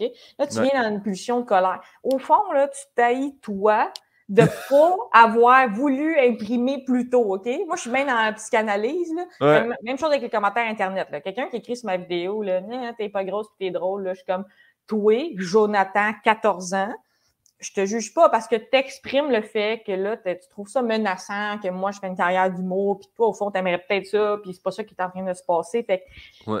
le- mon obsession avec la psychologie des gens me console parfois parce que je me dis, OK, là, cette personne-là, elle taille pas, elle haït tel aspect d'elle-même ou elle haït tel autre aspect de, de ses émotions ou de la société, puis là, c'est ça que tu reçois. Fait que, tu sais, souvent, j'intellectualise le truc, puis je me dis, Ouais. au fond, personne taille toi. Tout le monde pense à eux dans leur tête, puis ils pensent Ouais. pas à toi, là, tu sais. Fait que, euh, ouais, j'ai l'impression que le service à la clientèle en solo, c'est moins pour moi, surtout me faire euh, crier dessus, tout ça, comme j'ai fait aussi du dispatch de euh, préposé aux bénéficiaires, puis ça aussi, les gens sont fâchés, ils sont comme, il est où la personne qui s'en vient euh, torcher ma mère, là, tu sais, puis ça, c'est des grosses émotions, des charges émotives, puis encore là, je pleurais neuf fois par jour, c'est juste pas fait pour moi, tu sais, j'ai Ouais, ouais, ouais. j'ai pas du sang-froid à ce niveau-là. Sinon, j'ai une passion pour les émissions de médecine, mais tu sais, clairement, les fluides humains, c'est moins ma passion. Fait que, autant j'aime Grey's Anatomy, j'aime ER. C'est clair que du vomi en projectile, euh, c'est pas pour moi la, la médecine, genre, mais j'aime le, le côté héroïque du truc ou le côté euh, dramatique, là. Ouais. Mais c'est sûr, en même temps, la médecine n'est pas seulement que vomi en jet, mais je comprends que c'est peut-être quelque chose dans lequel tu veux moins t'enligner. Euh, si, si, la réincarnation existait, que tu, que tu y crois ou non, en quoi tu aimerais ça revenir? Oh! J'avais, j'avais jamais entendu la, question, je ne l'ai pas vu venir pantoute. Mmh. Bien heureux. Des fois, j'allais peut-être skipper avec du monde. Ça arrive des fois que je saute une question dans le questionnaire, mais euh, elle depuis un bout. Mais je pense que c'est plus comme en termes de symbole, mais dans j'aime beaucoup la chanson euh, les, les, chats sauvages et les oiseaux de la terre. Puis à cause de ça, j'ai plein d'affaires chez nous qui a comme des, des chats sauvages dessus, euh, que ce soit un motif. Puis cette chanson-là, elle parle d'amour et de liberté. Fait que si je serais peut-être un puma ou un peu dans cette vibe-là, je sais même pas euh, quel est lequel, cougar, tigre, là, mais je pense que ça, c'est, c'est beaucoup de chilling, beaucoup de dormage, mais en même temps, tu as toute une apparence, puis tu es respecté. Fait que je pense que ça, ça, ça m'attirait. Sinon, voler, c'est incroyable. Euh, je sais pas si toi, tu es capable de voler dans tes rêves. Ben, pas voler des objets, là, mais voilà. au Ardennes, là, je sais pas si toi tu voles au Ardennes aussi, mais euh, voler, euh, je veux dire, ça a l'air cool. Là. moi, je vole dans mes rêves un peu, puis c'est hot. Non, je vole pas dans mes rêves, mais j'aime tout ce qui est volé, là, tu sais, avion, parachute. J'avais fait de deltaplane, mais ça, j'ai trop à chienne que ça marche pas, là. Mais oui, oui, voler, j'aime le concept ça doit être incroyable, le feeling, justement. De, c'est pas le deltaplane, c'est pas un avion, c'est toi qui voles. je pense que ça a l'air extrêmement cool. Puis moi aussi, j'aime beaucoup les, ben, les choses qui volent, mais les sensations fortes, puis euh, l'effet de, de, planage, puis le chatouillement que ça fait. Là. Fait que je pencherais sûrement un, oiseau. Si je pourrais être un oiseau puma, ça serait le best, là, mais je ne veux pas comme pousser la limite non plus. ben, je te. C'est quoi? Je te le souhaite. Si ça se fait se réincarner en oiseau puma, tu serais peut-être la première tu réaliserais tous tes rêves. Là, je crois, je crois un griffon, c'est un peu ça. Griffon, ça se peut-tu, c'est face de lion euh, qui peut voler aussi? Griffon. Réponse finale, Griffon. Griffon. Griffon d'or, si possible. Euh, ben, euh, encore une fois, dans, un peu dans le concept de l'après-mort, tu arrives aux portes du paradis. Que tu y crois ou non, Saint-Pierre est là. Qu'est-ce que tu aimerais qu'il te dise à ton arrivée? Hum, très intéressant. Et ça serait drôle qu'il soit comme Hey, j'ai regardé ta vie, là, t'es fucking drôle. On dirait que j'aimerais ça, il serait comme J'aime tes blagues. Mais sinon, sur quelque chose de plus large, je dirais euh, Je pense quelque chose comme euh, Je t'ai envoyé des obstacles, ma belle, pis t'as bien géré. ah, mais c'est bon, c'est très bon. C'est bizarre, hein? Mais non, mais c'est parfait. Comme, euh, je trouve ça bon faire comme tu as réussi à traverser. Tu es rendu ici, tu as passé au travers tous les. Peut-être pas le dernier, le boss qu'on a envoyé dans le milieu de la rue puis qui t'a fauché, mais sinon, beau travail. Sauf le boss, t'as bien géré. ben, je sais pas, les gens ils parlent beaucoup de résilience en parlant de moi, puis je pense que c'est parce que j'ai parlé souvent de ma santé mentale ou juste une personne qui aime relever des défis, genre, mais la résilience, ça revient. Euh, assez souvent. C'est sûr, il y a cette envie-là d'être aimé. Là. Je pense qu'il disait tout le monde t'aimait, ça, ça serait comme le best. Là. Puis justement, je, les gens qui décèdent pour vrai dans la vraie vie, euh, euh, j'avais entendu dans, un, dans le podcast sur Michel Brûlé, il y a un urgentologue qui parle des, derniers mots, parce que le monde remettait en question les derniers mots de cette personne-là. Puis l'urgentologue disait, je pense que c'est le docteur Vadeboncoeur, justement, qui disait les, les derniers mots des gens, c'est jamais hot, en fait. C'est jamais... Euh, je vous aime tous, ma famille, ou je t'aime, mon fils, je suis fière de toi. tout simplement parce que quand tu meurs, l'oxygène qui va au cerveau euh, arrête, c'est ce qui mène au fait que tu vas mourir, puis tu n'as plus accès à la partie de ton cerveau qui, est, qui dit euh, que tu aimes ton entourage ou qu'il y a des, des rêves ou qu'il y a des émotions. Donc, souvent, les derniers mots des gens, c'est j'ai plus d'air ou j'ai ah peur ou je meurs. Fait que ce, culte-là des derniers mots marche pas tant parce qu'au final, souvent, on dit pas tant quelque chose d'intéressant. C'est plus comme un, ressenti physique qu'on va dire en, dernier. Le genre, euh, je me sens pas bien ou ah, j'ai peur. Fait que souvent, les derniers mots vont être un peu euh, boring, boring finalement. Mais si euh, Saint-Pierre me disait tout le monde t'aimait beaucoup, Michel, je pense que là, je serais complètement choyée. Je rentrerais au paradis, me faire des bagels Philadelphia avec mes chums, puis je serais contente. Puis souvent, là, c'est un peu morbide, mais il y a des gens qui ont la peur de la mort on dirait que moi, là, des fois, tu sais, t'es dans l'autobus, tu dis, donc ça se peut-tu, quelqu'un va partir une bombe, ça même? Et je me dis souvent, je fais un métier que j'aime, je suis bien entourée, puis euh, je, partirai sereinement. Ouais. Même à mon âge là. Ben, gratitude, c'est bon de l'avoir, je trouve, dans ce milieu-là, justement, faire, hey, c'est, c'est quand même un privilège de faire ce qu'on fait, puis des gens qui viennent nous voir faire ça.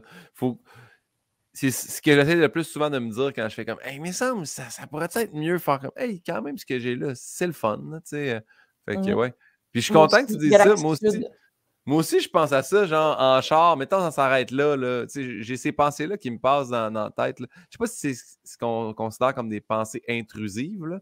Parce que pensée intrusive, c'est comme je fais ça à corde à linge à madame qui passe là, sur le trottoir, ça, c'est des pensées, des affaires. Mais ça arrive pour vrai, Il y a plein de monde qui disent, euh, je n'ai parlé euh, parce que c'est un sujet de radio avec euh, Félix Antoine Tremblay. Tu sais, juste faire, si je tire sur le volant, puis on pogne le fossé, tu sais, puis tu le fais pas, mais tu as cette pensée-là qui te passe dans la tête. puis il y a plein de monde qui fait comme, bon, j'ai pas ça pendant tout, puis il y en a d'autres qui font comme, ouais, je comprends à 100%. j'ai souvent ces pensées-là, moi aussi, de faire, si ça s'arrête, est-ce que je suis content de tout? Ouais, cool, tu sais.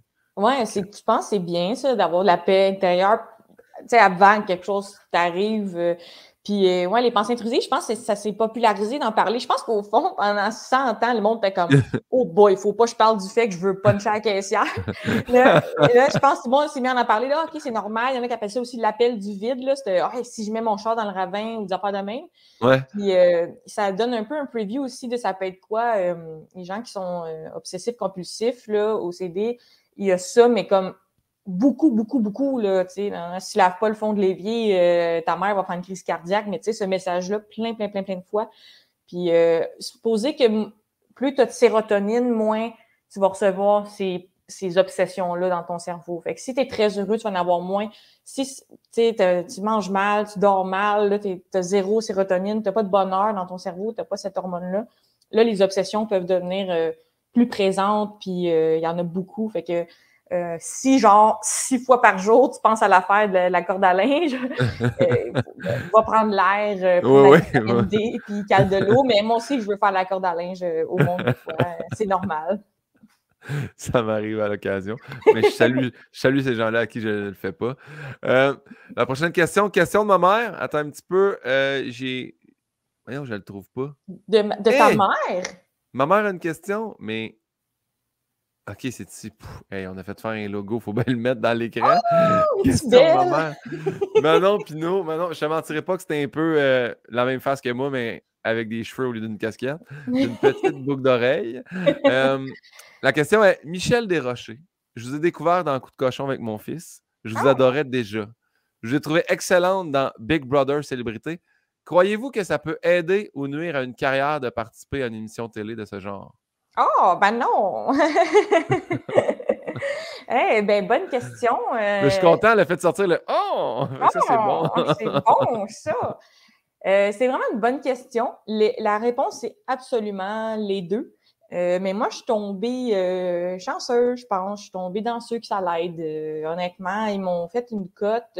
oui, il y a des bouts, je suis un peu lourde, tu me diras, mais écoute, ça, ça fait partie de l'aventure. Mais overall, ils ont mis mon humour. Puis je leur ai dit mille fois. Moi, là, j'allais au confessionnal, huit fois par jour, faire des jokes. Puis j'en faisais mille, parce que je savais qu'elle en mettre juste une sur mille. Puis je disais à l'équipe, hey, mettez des jokes à chaque fin. à fin de chaque interview de confessionnal, je disais, hey, mettez des jokes. Puis disait, on sait, Michel, tu nous l'as dit. Et quand j'ai vu le montage, même quand j'étais sortie à la semaine 4, quand j'ai vu qu'il avait mis une présence comique, puis qu'il m'avait mis beaucoup, moi, j'étais comblée. Fait que pour moi, c'est comme vraiment un coup de circuit, puis 100% positif. Après ça, euh, pour d'autres personnages de l'émission, quand je regarde la cote, je trouve Ah là, ça ressemble moins à ce que telle personne ressemblait dans la maison. Ou Ah, ils n'ont pas mis l'humour de cette personne-là, ou ils l'ont mis sérieuse. L'affaire, c'est que la télévision, puis même la télé-réalité, c'est pas flat. en fait, c'est flat, puis les gens sont pas flats, ils sont multifacettes. Sauf que quand tu es un personnage, tu apparais pour une de tes facettes. Puis plus tu restes longtemps, plus tu as de chances qu'ils montrent des facettes différentes. Mais on dirait qu'il y a des gens qui ont montré plus le côté, mettons, euh, dominant ou magouilleur ou agressif. Moi, ils ont montré principalement mon humour, puis ils ont montré ma, ma lourdeur puis ma faiblesse psychologique. Puis moi, ça, ça, tout ça, ça me ressemble, puis c'est moi. Donc, au montage, il n'y a pas de surprise. Mais pour d'autres personnes, je me dis ça peut faire un choc, la façon que ça a été reçu pour le public. Surtout cette année, c'est la première année que les Québécois étaient confrontés à genre Oh, ça joue, là, ça ment, ça magouille. On nous avait coaché dans ce sens-là de cette année, ça joue, là. T'abandonnes pas, puis tu niaises pas. Fait qu'à cause de ça, on a un peu l'air des psychopathes, puis le, le montage était dramatique cette année. Dans les sons qui est utilisés, les cotes, les histoires, comment qu'elles sont montrées. Ça, c'est du storytelling aussi. C'est juste des bribes prises. Là, on avait l'air un petit peu plus euh, fou dans la tête. Pour le meilleur et pour le pire. Il y en a qui ont aimé plus la saison 1, qui était plein d'amour, où, où ça se dessinait super facilement qui allait gagner. Puis il y a du monde qui a aimé la saison 2 parce que c'était hors de contrôle. Là, Donc, euh, pour moi, ça a été super payant. Pour d'autres personnes, c'est vraiment de penser à est-ce que c'est un bon fit pour moi? Puis qu'est-ce qui va ressortir de ça, puis c'est de jouer en ayant conscience des caméras. Moi, je jouais en me disant « Oh my God, ça, ça va être un bon mime, là, tu sais. » Je jouais en, mode humoriste, là. Mais pour chaque personne, ça peut être différent. Mais c'est sûr que ça donne une banque de gens. La première semaine, ça a été écouté quasiment par un million de personnes. Fait que euh, ça donne vraiment une banque de gens. Puis de ces gens-là, tu vas en gagner des fans fidèles. Puis tu vas perdre quelques personnes qui n'ont pas aimé ça. Mais moi, je dis tout le temps que les gens qui écoutent la télé-réalité au premier degré, comme OD, ou tu sais, le monde qui pense que OD, c'est le vrai amour, puis que tout est vrai. Désolé. non, mais pour avoir travaillé dans les arrières de OD, là, tu sais, avec. Euh, j'écoutais les émissions, puis j'écoutais les, les takes qui n'étaient pas pris, puis tout ça. Puis, puis avoir jasé aussi avec du monde d'OD, faire, tu sais, euh, moi, on m'a catégorisé comme le gars tout le temps triste, mais je suis tellement bubbly dans la vie, puis euh, c'était pas. Tu sais, il y a du monde que je, je l'ai senti justement comme tu l'as si bien expliqué, on voit une seule facette. Puis tu comme il y a plusieurs facettes à cette personne-là. c'est ça. J'ai l'impression que pour l'humour, c'est, c'est pas négatif parce que les gens qui écoutent au premier degré puis qui m'ont trouvé méchante, ben, ils vont pas comprendre mon humour, mon autodérision, mon humour noir. C'est toutes des choses qui, ça va les shifter parce que justement, ils consomment les choses au premier degré. Puis c'est rien de négatif, là. Moi, aussi, avant, je consommais au dé en disant, waouh, c'est donc beau leur amour. Maintenant, je suis plus vieille, puis je le sais qu'il y en a qui font semblant de sortir ensemble sur Instagram. On nomme personne. ouais, non, jamais de la vie, je nommerais quelqu'un. Toi, tu le sais plus que moi, Guillaume. Mais fait que, en, gros, euh, oui, ça peut être extrêmement positif, puis ça peut faire exactement le contraire. Euh, puis c'est d'être bien entouré aussi. Moi, je l'ai vécu la sortie là. À l'hôtel, il y a le monde de l'émission qui t'accueille. Il y avait ma gérante qui est là certaines personnes, tu n'as pas de gérant ou tu as un mauvais gérant. Tu sais, as un gérant qui dit Ah, va, pas là, puis là, tu y vas. Puis comment, il, il, il t'encadre pas là-dedans. Ça, c'est absolument killer. Quand tu sors, tu as un moment qu'il faut que tu décides ce que toi, tu fais avec ça. Comme tous tes projets. Tu moi, qu'est-ce que moi, je fais avec ça? Moi, j'ai décidé, OK, j'ai aucun doute. Je suis fière de moi, j'assume tout. Puis maintenant, ça m'a fait connaître. Puis aussi, j'ai passé à autre chose rapidement. Euh, j'ai pas regardé toute la fin de l'émission. Puis euh, j'ai pas comme obsédé de comment j'aurais pu mieux jouer. J'étais comme, j'ai fait quatre semaines, j'ai fait des jokes, me suis fait sacré dehors, puis c'était magique. tu as profité de chaque moment. Mais Manon Pinot te remercie de ta réponse. Mais merci Manon, elle a le même profil que toi. Mais même ta blonde aussi, ça serait dans le fond le même bonhomme euh, avec des cheveux. des cheveux un peu plus longs, on pourrait. Euh, les prochaines questions, c'est des questions rafales personnalisées. Elles ne sont jamais vraiment rafales. Fait que, tu, tu y réponds euh, au mieux de tes connaissances ou comme tu ne te mettras pas dans le pétrin, mais garde, je t'explique. On te donne un choix ou l'autre, tu choisis. Le Punch Club ou prochain stand-up? Le prochain stand-up. Parfait, parfait. Si tu, veux, les expliquer, tu peux. Si tu ne veux pas les expliquer, c'est parfait. Mais regarde, tu vois, prochaine question. Mettons, stand-up ou impro? Impro. Tu vois, c'est ça la twist. C'est ça que j'aurais expliqué, c'est que le, prochain stand-up, ça a été bien plus écouté, puis un bien meilleur kick pour ma carrière. Mais dans ce que j'aime le plus, c'est l'impro. Puis, tu sais, moi, j'ai écrit mon stand-up en faisant de l'impro dans ma tête, là. Fait que c'est comme ça que ça reste. L'impro, c'est pas juste Yvan Ponton, des jogging, puis tout ça. L'impro, c'est mon moteur créatif. Tu sais, mettons, toi, ça peut être euh, les anecdotes, puis le fait que tu es raconteur. Il y en a d'autres, ça va être euh, certaines affaires ou d'autres types d'art qui vont les inspirer. Moi, c'est l'impro comme processus créatif qui vient me chercher le plus. Puis ça reste pour moi sur scène, puis euh, aussi dans la façon que j'écris. Tu sais. Big Brother ou Rose Battle? Big Brother. Rose Battle, là, c'était le fun. puis je suis reconnaissante d'avoir été dedans, là, mais c'est un, vraiment un doux mélange de fun et de malaise. Là. ouais. Je sais pas si on a le droit de le dire. Là. on a le droit de le dire. Moi, j'ai toujours refusé de le faire pour cette raison-là, dans le sens de faire. Je sais que j'aurais du fun à roaster, mais moi, je pense que je suis un, un roaster doux. C'est ça l'affaire. C'est là, là que le, mot battle est important. Moi, je suis un fan de roast. Je pense que je suis moins fan de battle. Fait mm-hmm. c'est là que ça venait moins me chercher. Puis je me suis dit, moi, je vais là, je m'ouvre un flanc là, à me faire ramasser sur ma relation avec ma blonde. C'est sûr, ça va être cinq jokes d'Anneli. En plus, c'est tellement euh, cheap comme sorte d'humour. Je suis comme, c'est cinq jokes sur ton conjoint, ta conjointe, comme c'est toi là, qui est dans le roast, mais je pense que tu mets le doigt sur quelque chose, c'est le battle le problème. Parce que un roast pour ton, ton 40 ans, avec tous tes amis, je trouve ça cool. Un, roast parce qu'on t'aime, je trouve ça cool. Mais le côté c'est un concours, puis on s'insulte. Moi, je pense que c'est ça qui a donné lieu à des affrontements euh, vraiment à mi-chemin entre c'est le fun puis c'est cringe. Là. mais moi, j'adore l'autodérision, j'en fais sur moi-même. Puis euh, en allant là-bas aussi, tu peux savoir un peu ce que le monde secrètement pense de toi, parce que les jokes sont pas vrais, mais les prémices sont vraiment tabarnouches. Là. moi, je le vis. En plus, c'est fou parce que j'essaie de pas me dénigrer, mais je le sais là, que c'est cinq jokes de Totun. Je suis ready pour ça dans ma tête. Là. Mais moi, l'autodérision, c'est une valeur pour moi. Je peux pas croire que je fais un métier comme ça sans être capable de rire de moi. Il y a tellement d'humoristes qui ont secrètement pas d'autodérision. Là, ça, je trouve ça un, petit peu euh, dommage. Mais c'était des belles expériences, mais en termes de TV, là, des fois c'est hot, des fois je suis comme. ouais, ça, brise, ça brise des amitiés jusqu'à ce point-là. On les salue! Prochaine, c'est Patrick Groux ou François Bellefeuille? Oh, ah, ça c'est. Oh, qui ah, Yann, Yann Bilodeau, il va. Puis là, tu vas voir, là, il a mis une bonne série de prénoms là, qui s'en viennent. Fait que euh, il tout de suite. Euh, je vais prendre euh, François Bellefeuille tout simplement parce que hum, j'ai des bonnes expériences dans ses premières parties. Je pense que le, public de Bellefeuille le commençait à le suivre dans sa proposition de faucon, puis de longs cheveux blancs, puis de folie. Puis moi, j'ai un humour un peu foufou à l'occasion.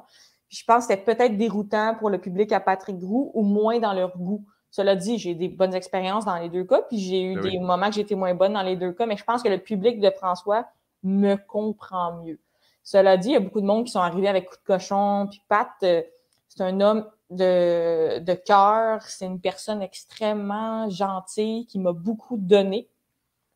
Mais euh, je pense qu'en tournée avec François, la première partie, vu que j'en ai fait plus, on avait une routine d'installer. J'ai beaucoup appris de François dans sa musicalité, euh, son côté chirurgical d'humour, la phrase finit là, puis euh, le punch est là.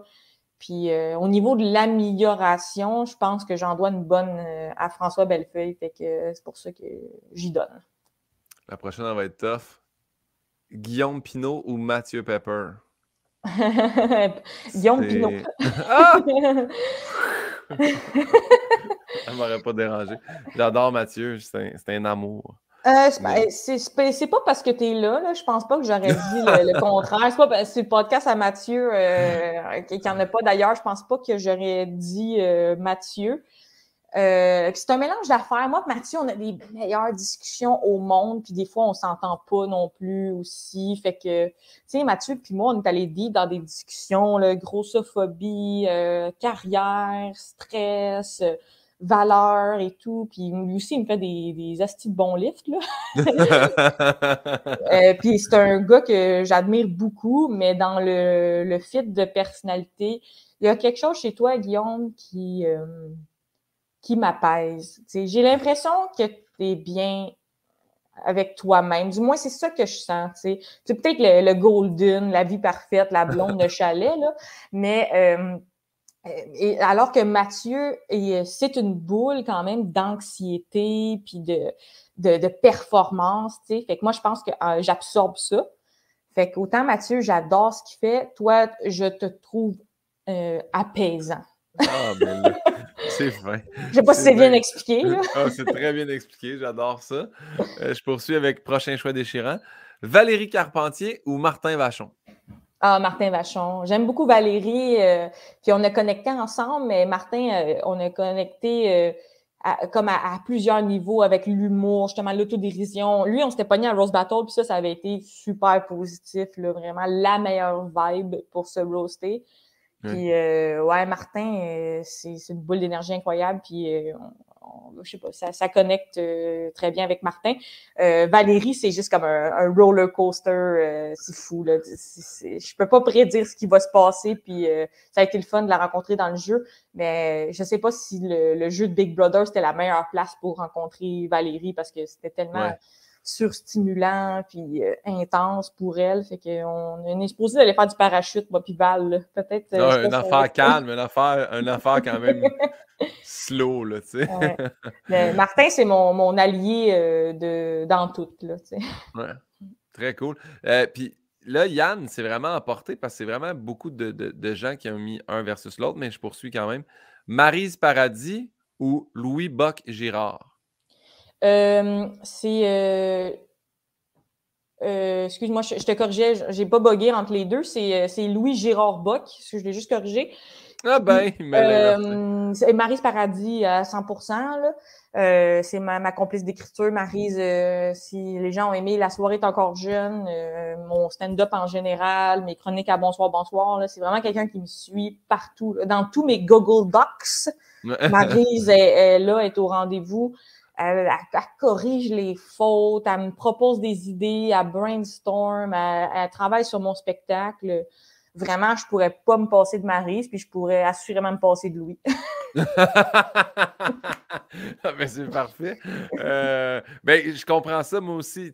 Google Doc, Yann, Yann Bilodeau, Yann qui m'écrit mes rafales de chaque podcast. Yann est présent dans tous les trucs que je vais dire à quelque part. Yann aura checké ça. C'est ça. Ben, tant mieux. C'est le fun quand on se trouve un, writer ou une writeuse. Je pense que c'est ça qu'on dit, writeuse. Une euh, writeuse, oui. Ben, tu sais, Louis, euh, c'est ma première partie, puis il est super drôle. C'est juste que si, je te donne le choix entre ta première partie ou ton auteur qui est derrière toi ouais, à tout moment, le choix est absolument facile, là, je ben pense. Ben, oui, 100 Je ne savais pas que c'était ta première partie. Moi, je l'ai découvert, euh, j'anime le, Hey, on va être là, tu vas être là au concours de, Val d'Or. tu vas ben, es là, toi, au festival, pas au concours à Val d'Or. On va se croiser là-bas. Puis justement, c'est lui qui animait le soir où il y avait les auditions pour les, euh, les relèves qui allaient là-bas.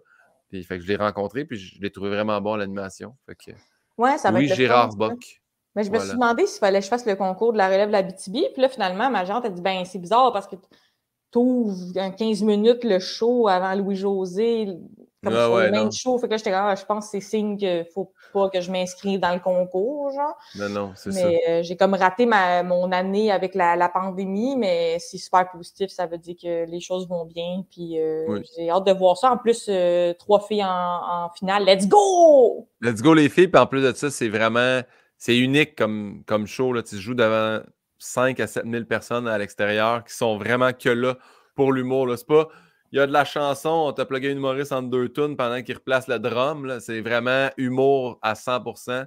Ça, c'est assez incroyable. Donc, euh... passe après Étienne Drapeau. Ouais, non, ça va être malade. Euh, moi, je viens pas de la BTB, mais je suis comme euh, euh, de la BTB d'adoption parce que mes premiers amours de stand-up ont commencé là-bas, en tournoi d'impro. Il y avait comme une petite affaire, j'ai fait un bout, puis là, j'ai comme pogné le goût de ça. Très hot. Je poursuis avec Jean-Michel Martel ou P.O. Forget. Euh, ben Jean-Michel Martel, euh, juste parce que c'est un, style d'humour qui est comme unique. Là. Euh, vraiment. Puis aussi pour les. Mais les deux, c'était mes, mes amis à l'école de l'humour. Puis Infini Callback, là, ça, c'était le fun. J'adore les callbacks. Moi, là, quand tu fais une joke, là, tu y reviens mille fois. Mais Jean-Michel, il est inépuisable pour ça. Puis juste pour l'originalité, autant P.O. Forget, c'est un des stand-up classiques que je, je, respecte énormément, super punché. Euh, je pense qu'il y a juste un Jean-Michel Martel au Québec. Fait à cause de ça, je l'ai choisi. Ouais, je viens de voir une vidéo de lui qui ouvre un carton de lait. Ça m'a fait bien rire. Il a mis ça sur Internet aujourd'hui. J'ai dit sur Internet, mais il faut le voir sur Instagram ou TikTok. Sur Internet. sur les Internets. Des fois, je parle, des... Excuse, je parle des humoristes, des fois comme si c'est des Pokémon. Tu sais, Puis Jean-Michel, je le prendrais dans mon, mon équipe de Pokémon. clairement, c'est un psychique, là, il est weirdo, mais je le mettrais dans, dans ma team ça serait. C'est une bonne idée. Tout le temps en expansion. la soirée est encore jeune ou bonsoir, bonsoir? Mmh, euh, la soirée est encore jeune pour que la façon que ça m'a propulsé. Euh, quoique la soirée est plus jeune pendant tout. Hey, revenez-en, les gars. Six adieux, euh, trois roses, deux hommages. Puis là, finalement, on apprend que ça revient. Je suis comme moi. On en demi-heure, ouais. J'aime beaucoup ça, par contre. Bonsoir, bonsoir. Moi, j'adore Jean-Philippe Autier. Il, lui dit à tout le monde qu'ils sont la meilleure personne du monde. Puis moi, je suis la seule qui prend ça au sérieux. Je suis comme, oh, il m'aime assez, cet homme-là. mais je sais qu'il dit ça à tout le monde. Mais moi, je le prends. Mais j'aime bonsoir, bonsoir pour les. À radio, je peux pas faire des grimaces.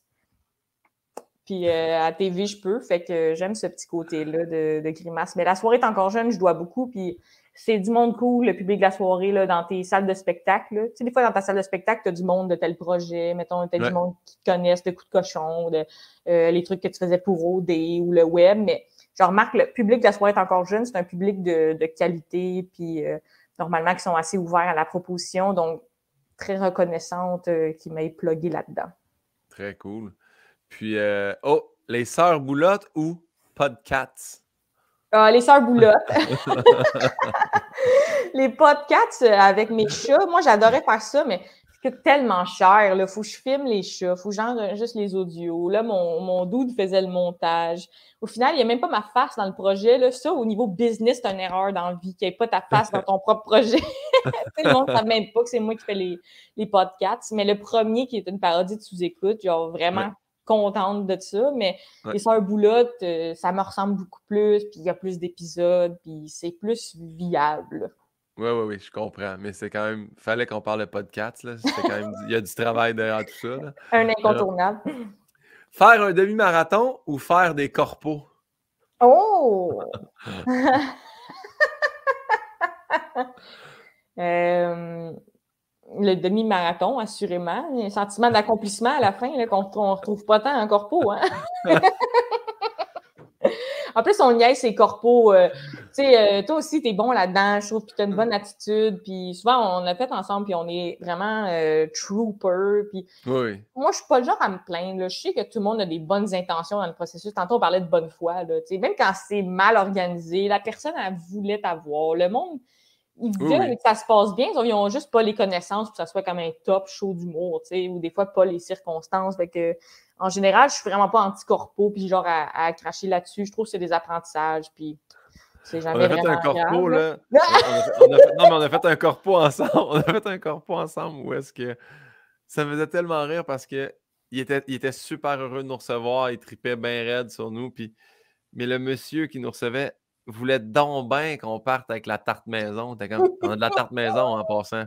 On vous a fait de la tarte maison. On est comme, ben cool. Non, mais n'oubliez pas de partir avec la tarte maison. Là. Non, non, mais on va, on va partir avec. C'est vrai qu'il n'y a pas beaucoup de shows d'humour où tu, tu, as droit à une tarte maison. Mais c'est ça, c'est ça la beauté des fois que, justement, ils veulent tellement nous faire plaisir, mais encore là, ils ne connaissent pas les conditions optimales d'un spectacle d'humour. Mais exact. pour vrai, on en fait bien des blagues. J'en ai fait dans le passé des corpos. Mais moi, je dirais depuis deux, trois ans, j'ai pas de corpo. Je fais comme, oh mon Dieu, tu sais, j'avais pas d'éclairage, le son fidait, le monde était poche. J'ai toujours des conditions acceptables. ils réussissent toujours parce que, veux, pas, ils ont un devis technique à, respecter. Dès qu'on a le minimum, un micro de l'éclairage, du monde un peu wailing, je pense qu'on peut s'en sortir. Puis ce qui fait que quand tu passes au travers de ça, quand tu tombes en rodage de ton show, c'est comme Hey, j'ai vu pire. Oui, c'est ça, exact. Puis, euh, comme tu dis, je pense pas qu'on a des conditions terribles. Je pense qu'on a des trucs euh, assez euh, acceptables. Là, fait que pour moi, c'est pas si mal. Mais dans la fin d'un demi-marathon, tu as un sentiment d'accomplissement. Puis la moitié de la Terre me croit pas que je cours. Fait que j'ai un sentiment de, de fuck la grossophobie qui est merveilleux. puis ça vient avec des, hormones de bonheur. Mais il faut faire attention parce que des fois, il y a un petit crash le lendemain, le surlendemain, surtout des plus grandes courses. Là. Moi, mettons, je fais pas du 42 km, mais il y a comme un, il y a un, blues de la post-course qui peut arriver. Parce que sûrement que ça t'a shoot ben trop de, tu sais, justement, des, euh, pas de l'endorphine, mais euh, adrénaline, puis sérotonine, puis tout ça. Puis justement, le lendemain, tu fais comme, hey, je retombe à mon niveau normal, mais je venais d'avoir une grosse dose. C'est comme. Euh, ça. Ça drop, puis t'as comme plus, plus d'objectifs. Ouais, ouais. Mais bravo, en tout cas, pour les demi-marathons. Moi, je sais que j'ai suivi une vidéo, tu avais fait un montage à un moment donné de on te suivait là-dedans. Puis avec la, la petite euh, banderole qui était sur la clôture à côté de chez vous, finalement, j'ai vu l'arche que tu m'as présentée. Tu as dit, ah là, c'est là que j'arrivais mon. oui, exact. Puis euh, ça, c'était une levée de fond cette fois-là. Mais c'est drôle parce que justement, à cause de ma shape, comme je te dis, chaque fois que je pose que j'ai fini un demi-marathon, le monde sont comme bravo pour ton premier parce qu'ils peuvent, leur cerveau peut juste compute que c'est mon premier, mais tu sais, c'est mon dixième. Fait que là, je suis comme merci, quel accomplissement incroyable. Fait que c'est toujours un peu mon premier. mais en tout cas, le pire, c'est, tu sais, genre. Moi, c'est un objectif de vie un jour de faire un demi-marathon, mais pour vrai, après un 5 km, j'ai deux genoux, j'ai l'impression que je frotte dans la rouille, là, tu sais, il y a quelque chose qui va pas. fait que je sais pas, mais c'est euh, chapeau à toi parce que pour vrai, c'est vraiment pas si simple que ça de faire 21 km. Là. Ouais, ça fait vraiment du bien. Puis euh, quand tu es, entraîné, euh, pour vrai, c'est comme un, plaisir. Puis je pense que c'est accessible pour beaucoup de gens comme distance, surtout le, le 21. vraiment, c'est très le fun. Je le recommande. On le prend en note. Et, euh, étudier en littérature ou étudier en humour? Oh, Seigneur, hein? J'ai goût de dire aucun des deux. Euh, étudier en humour, bien sûr, mais tu sais, à l'école de l'humour, euh, ça a été toute une aventure. Hein? C'est comme, je tombe en amour pour la première fois de ma vie, puis ça m'a donné un peu de confiance. Après ça, les profs m'ont rencontré pour me dire que j'étais devenue arrogante. j'étais comme, oh non, je suis juste devenue heureuse. fait que ça a été comme tout un voyage, mais j'ai un côté fatigant. Enfin, moi, tu me connais, j'étais un peu comme Lisa Simpson. Je suis comme, ah, moi, je connais la réponse. je, me, je me gosse moi-même, puis je me donne beaucoup, puis à cause de ça, le monde qui sont semi-impliqués, ils me trouvent vraiment rochante. Là, moi, je suis comme, t'as-tu fait le travail? Puis, tu sais, je suis comme, je suis tellement aussi fatigante que la prof, là, dans vie, là, moi. Puis, je me prépare énormément pour tout. Puis là, je me dis, oh mon Dieu, je suis pas assez prête. Puis là, je vois les autres, puis je suis comme, oh non, j'étais assez prête, finalement. Là, tu sais, je me mets over pression. Ouais, c'est ça. finalement, c'est overkill. C'est mieux ça que l'inverse, tu sais. Pas préparé, puis pas, que ça va pas bien, puis tu fais quand c'est elle dans le groupe qui ralentit. Fait non, moi, j'aime mieux la personne qui gosse un peu, mais qui, en bout de ligne, fait le travail.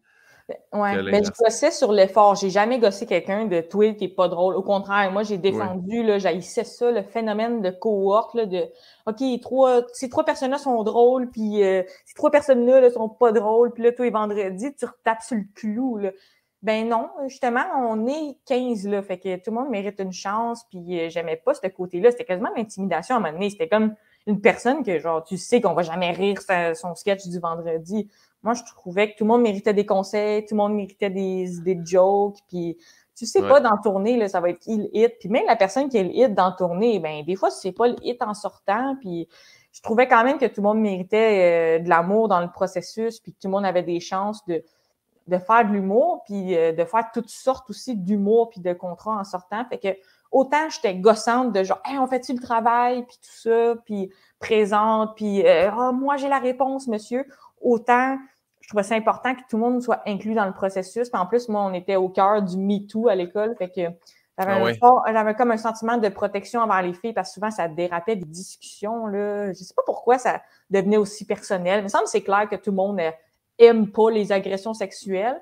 Mais là, dans le contexte de l'école, il y avait des débats. Là, mais, non, mais de toute façon, les filles, vous n'êtes pas drôles. Ouais, mais ça n'a pas rapport. Ouais, mais on ne se sent pas en sécurité. Mais pourquoi on fait rien? Puis, vraiment, là, tu vois que euh, Louise Richet était comme découragée parce qu'elle a vécu genre les, les années 80. Là, fait comme, me semble, ça va bien en ce moment. Puis là, ça broille, puis ça débat, puis tout. Fait que l'école de l'humour, ça a été toute une ride, mais si t'as le cash puis t'as le goût, euh, fais-le.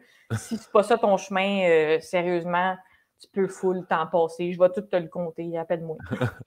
Ah, j'aime, ça serait un bon slogan. L'école de l'humour, si t'as le cash puis t'as le goût, Sinon, c'est pas un must, ça l'est pas. Prends les, deux cours principales euh, le, soir ou fais ton chemin d'un bar, puis fais-toi des bons amis en humour, des gens qui ont des mentors. Moi, euh, Richardson Zeffé m'a donné des spots, des conseils. Euh, Rich, ses conseils, en tout cas, quand tu arrives dans l'humour, c'est une sorte de, conseils à la Rich. Là. ça, je pense que ça, ça vaut beaucoup plus que l'école de l'humour. Puis je le dis avec beaucoup de respect pour l'établissement puis ce qu'ils m'ont donné. Ouais, ben, tu sais, puis tu as raison, le, sens qu'il y a des gens dans le milieu qui peuvent t'aider vraiment à cheminer. Puis des gars comme Rich, justement, que tout le temps, le gars smart dans une loge qui, à la fin, va te débriefer ton numéro si ça te tente ou pas. C'est vraiment, c'est tellement un bon exemple, Rich, de gars qui peut t'aider en humour, pour vrai de vrai. oui, puis c'est un vrai conseil. Quand tu fais un métier manuel, là, tu, te, tu te colles à quelqu'un qui, mettons, qui souffle du verre depuis 15 ans. Là, tu regardes souffler du verre, tu fais Ah, c'est comme ça qu'on souffle du verre. Fait que, tu sais, l'école de l'humour, peut-être, mais de se coller à quelqu'un, tu sais, qui est un, ami ou un mentor ou un collègue, c'est un vrai conseil, là, tu sais, ça l'aide, puis euh, tu peux vraiment apprendre beaucoup. C'est un peu ça que je disais sur Bellefeuille. Bellefeuille, en le voulant ou non, m'a donné un stage, tu sais, puis euh, moi, j'ai pris ce que je pouvais là-dedans, puis euh, ça, tu te fais comme un bagage avec ça, fait que je respecte pas mal tous les chemins en humour. Ce qui fait la différence après ça, c'est la discipline de, travail puis l'attitude qu'il y a beaucoup, je trouve. Oui. Et la dernière question, Rafale. Euh, là, Yann, c'est vraiment gâté. Fait que je vais te la lire tranquillement parce qu'elle est très longue. Soit que tu as des fans de toi tellement intenses qu'ils ouvrent un musée avec plein de choses ramassées dans tes vidanges, puis des statues de cire de toi, ou soit que dès que tu fais un show avec d'autres humoristes, ils sont persuadés que tu es une groupie qui fait de l'humour juste pour t'approcher d'eux. Qu'est-ce que tu choisis? Le musée, je vois même pas ce qu'il y a de négatif là-dedans. en plus, je suis déjà, comme moi, je suis très luisante, fait que je suis déjà un peu une statue de cire. Juste à copier ça. ouais, non, je vois pas le problème avec le musée de ma tante Mitch. Euh, comment c'est ça? Hey, en plus, hey, euh, à un moment donné, dans mon podcast, Les Sœurs Boulotte, pathétiquement, je dis à mon public, faites-moi un Wikipédia. Tu sais, je, me, je le demande aux gens. Super pathétique. Puis là, l'autre jour, je suis arrivée à mon show au terminal, puis il y a quelqu'un qui était à l'entrée du terminal, puis qui a dit Hey, Michel Desrochers. Là, je me retourne, puis euh, il dit Je vais prendre une photo. Là, je pense qu'on prend une photo ensemble, papa en tout. Je baisse mon masque, puis il prend une photo de moi, puis il s'en va. Il venait même pas voir mon show. Il savait juste que je serais présente à cet endroit-là, puis qu'il avait besoin d'une photo, tu sais. Là, ça, ça m'arrive. Je me dis, c'est-tu bizarre? C'est-tu fun? sais, je me dis, ça doit être un fan d'humour. Il doit avoir un album avec tous ces humoristes. L'autre jour, je rouvre et je check. Maintenant, il y a Wikipédia à mon nom, puis la photo, c'est la photo de moi devant le terminal qui fait Voyons donc pourquoi je me fais prendre en photo. Fait que cette personne-là, c'est le, gars qui a parti mon Wikipédia au fond, qui s'est déplacé juste pour prendre une photo de moi. Puis sa photo, j'ai une face de Mais qu'est-ce qui se passe? Et euh, je te dirais que c'est assez magique. je pense que là, lui, il doit être en train d'écouter le podcast. Puis euh, il est en train de réserver des locales pour partir le musée, là, je pense. Je ne sais pas si c'est la même personne, mais je sais qu'il y a quelqu'un qui est fan des stars au Québec qui fait, qui fait ça, il met des photos, mais souvent, c'est des photos des gens au travers une vitre, mettons, un studio rouge à radio. puis c'est comme, c'est-tu vraiment ça? Moi, à 5 h du matin, au travers une fenêtre, tu sais, puis il a réussi à avoir ça. Ou quand tu sors à la pause, dehors pour prendre de l'air. Euh, mais oui, fait que mes félicitations. C'était ton propre Wikipédia créé par quelqu'un que tu connais pas, avec ah une photo pas souhaité. Euh, d'après moi, il est fan exactement de culture québécoise, puis il avait l'air super euh, assidu puis décidé dans, son projet. Là. Ben, bravo pour ça. Il nous reste quelques questions de Bernard Pivot. Je poursuis avec la prochaine. Quelle est. Ben, je dis Bernard Pivot, ça, je pense, c'est la mienne. C'est quoi ta plus grande peur ou ta plus grande phobie, si tu en as une? Euh, ben, la mort de mes parents, je pense. Là. Ça, c'est la, plus grande peur euh, sérieuse que j'ai. Puis j'ai aussi j'ai une peur terrifiante euh, que moi et mes sœurs, on date le même homme. Genre, ça, la peur morbide de ça, c'est. Je, je, sais pas pourquoi ça m'habite autant que ça. Là. Ça fait-tu longtemps? Euh, ouais, depuis toujours. Puis en plus, euh, on, on a évolué dans les mêmes milieux, genre. Puis je sais que les, les dudes, ça les dérange pas. Mais tu sais, moi, ça me dérange. Fait que euh, ça fait longtemps que j'ai peur de ça. Mais en même temps, je veux pas me l'attirer non plus. J'essaie de pas trop penser à ça.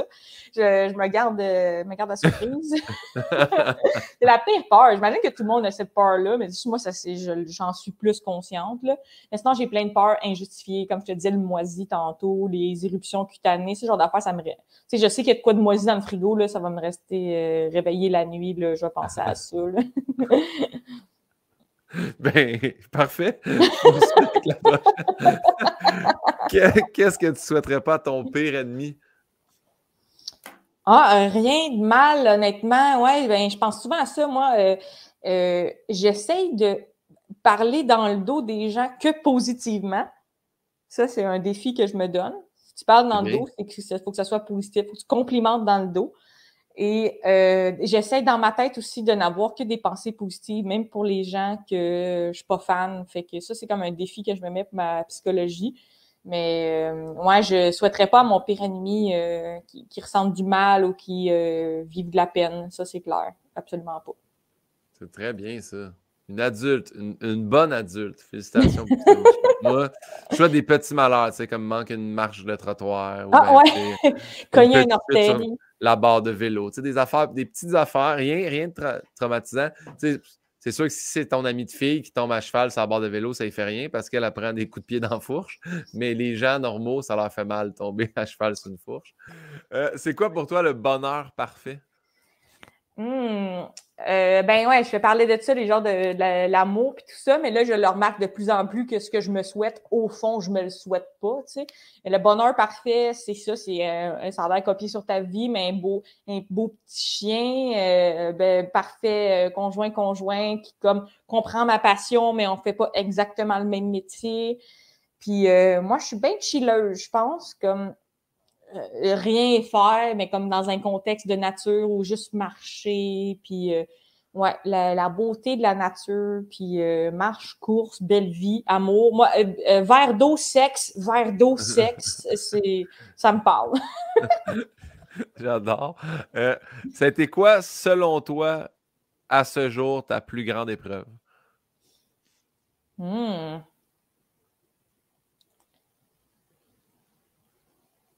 Très intéressant comme question. Je pense le rapport à mon poids. Parce que c'est sans fin. Je t'en ai déjà parlé. J'ai déjà, déjà, été super mince, puis ça le faisait pas non plus. Fait que c'est comme c'est infini, cette affaire-là. Puis c'est ça que j'aime pas non plus. J'aime pas me faire violence, de descendre, puis monter mon poids. Genre, c'est comme c'est infini. J'aimerais que ça prenne moins de place dans ma tête. Puis euh, j'aimerais que ça soit comme réglé, mais ça l'est jamais vraiment, genre. Fait que j'ai l'impression que ça, c'est comme une bataille qui est infinie. Puis dans le fond, c'est plus des moods. Là. Des fois, je me sens bien, puis d'autres fois, non. Puis ça n'a pas euh, rapport avec ce que j'ai l'air pour vrai. Fait que j'aimerais ça, sachant que j'ai déjà pesé 125 euh, et 250, j'aimerais ça que ça, ça prenne moins de place dans ma vie, que je perde pas de temps avec ça. Ça, je pense que c'est une de mes plus grosses euh, batailles. Puis c'est insidieux parce que c'est tout le temps des petites choses. Là même des gens qui essayent d'être smart avec moi, là, je reçois des messages. Enfin, une femme qui assume ses courbes, la prochaine Lise Dion, euh, yes sir. Puis c'est comme, crime, tu me fais des super beaux compliments. Tu me compares à quelqu'un que je veux mettre sur des billets d'argent. Puis je le prends quand même mal, tu sais. Fait que je vois que c'est avec moi-même, cette affaire-là.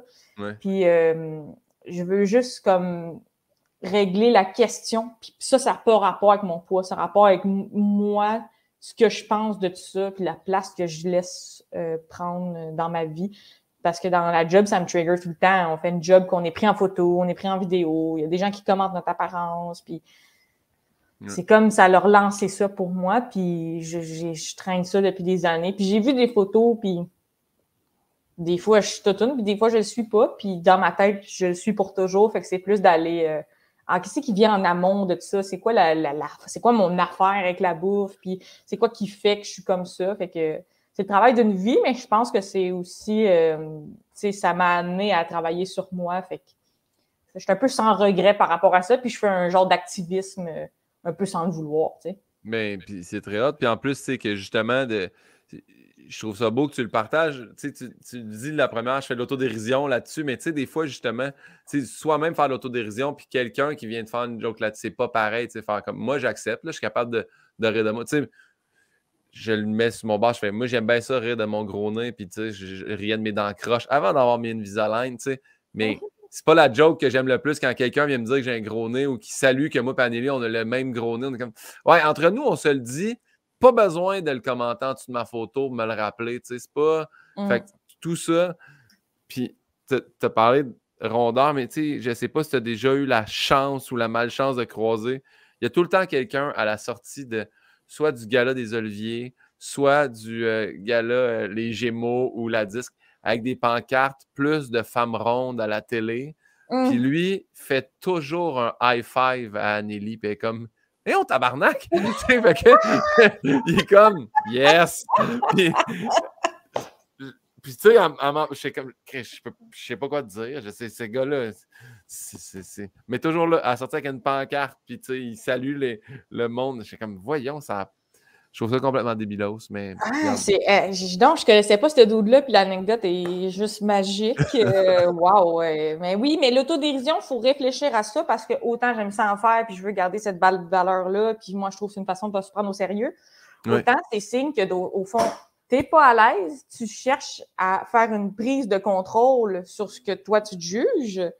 Fait que c'est pour ça que c'est comme moi, je suis capable, je vais rire de moi pour que personne d'autre le fasse ou qu'au moins je sache que je suis dans le joke, tu sais.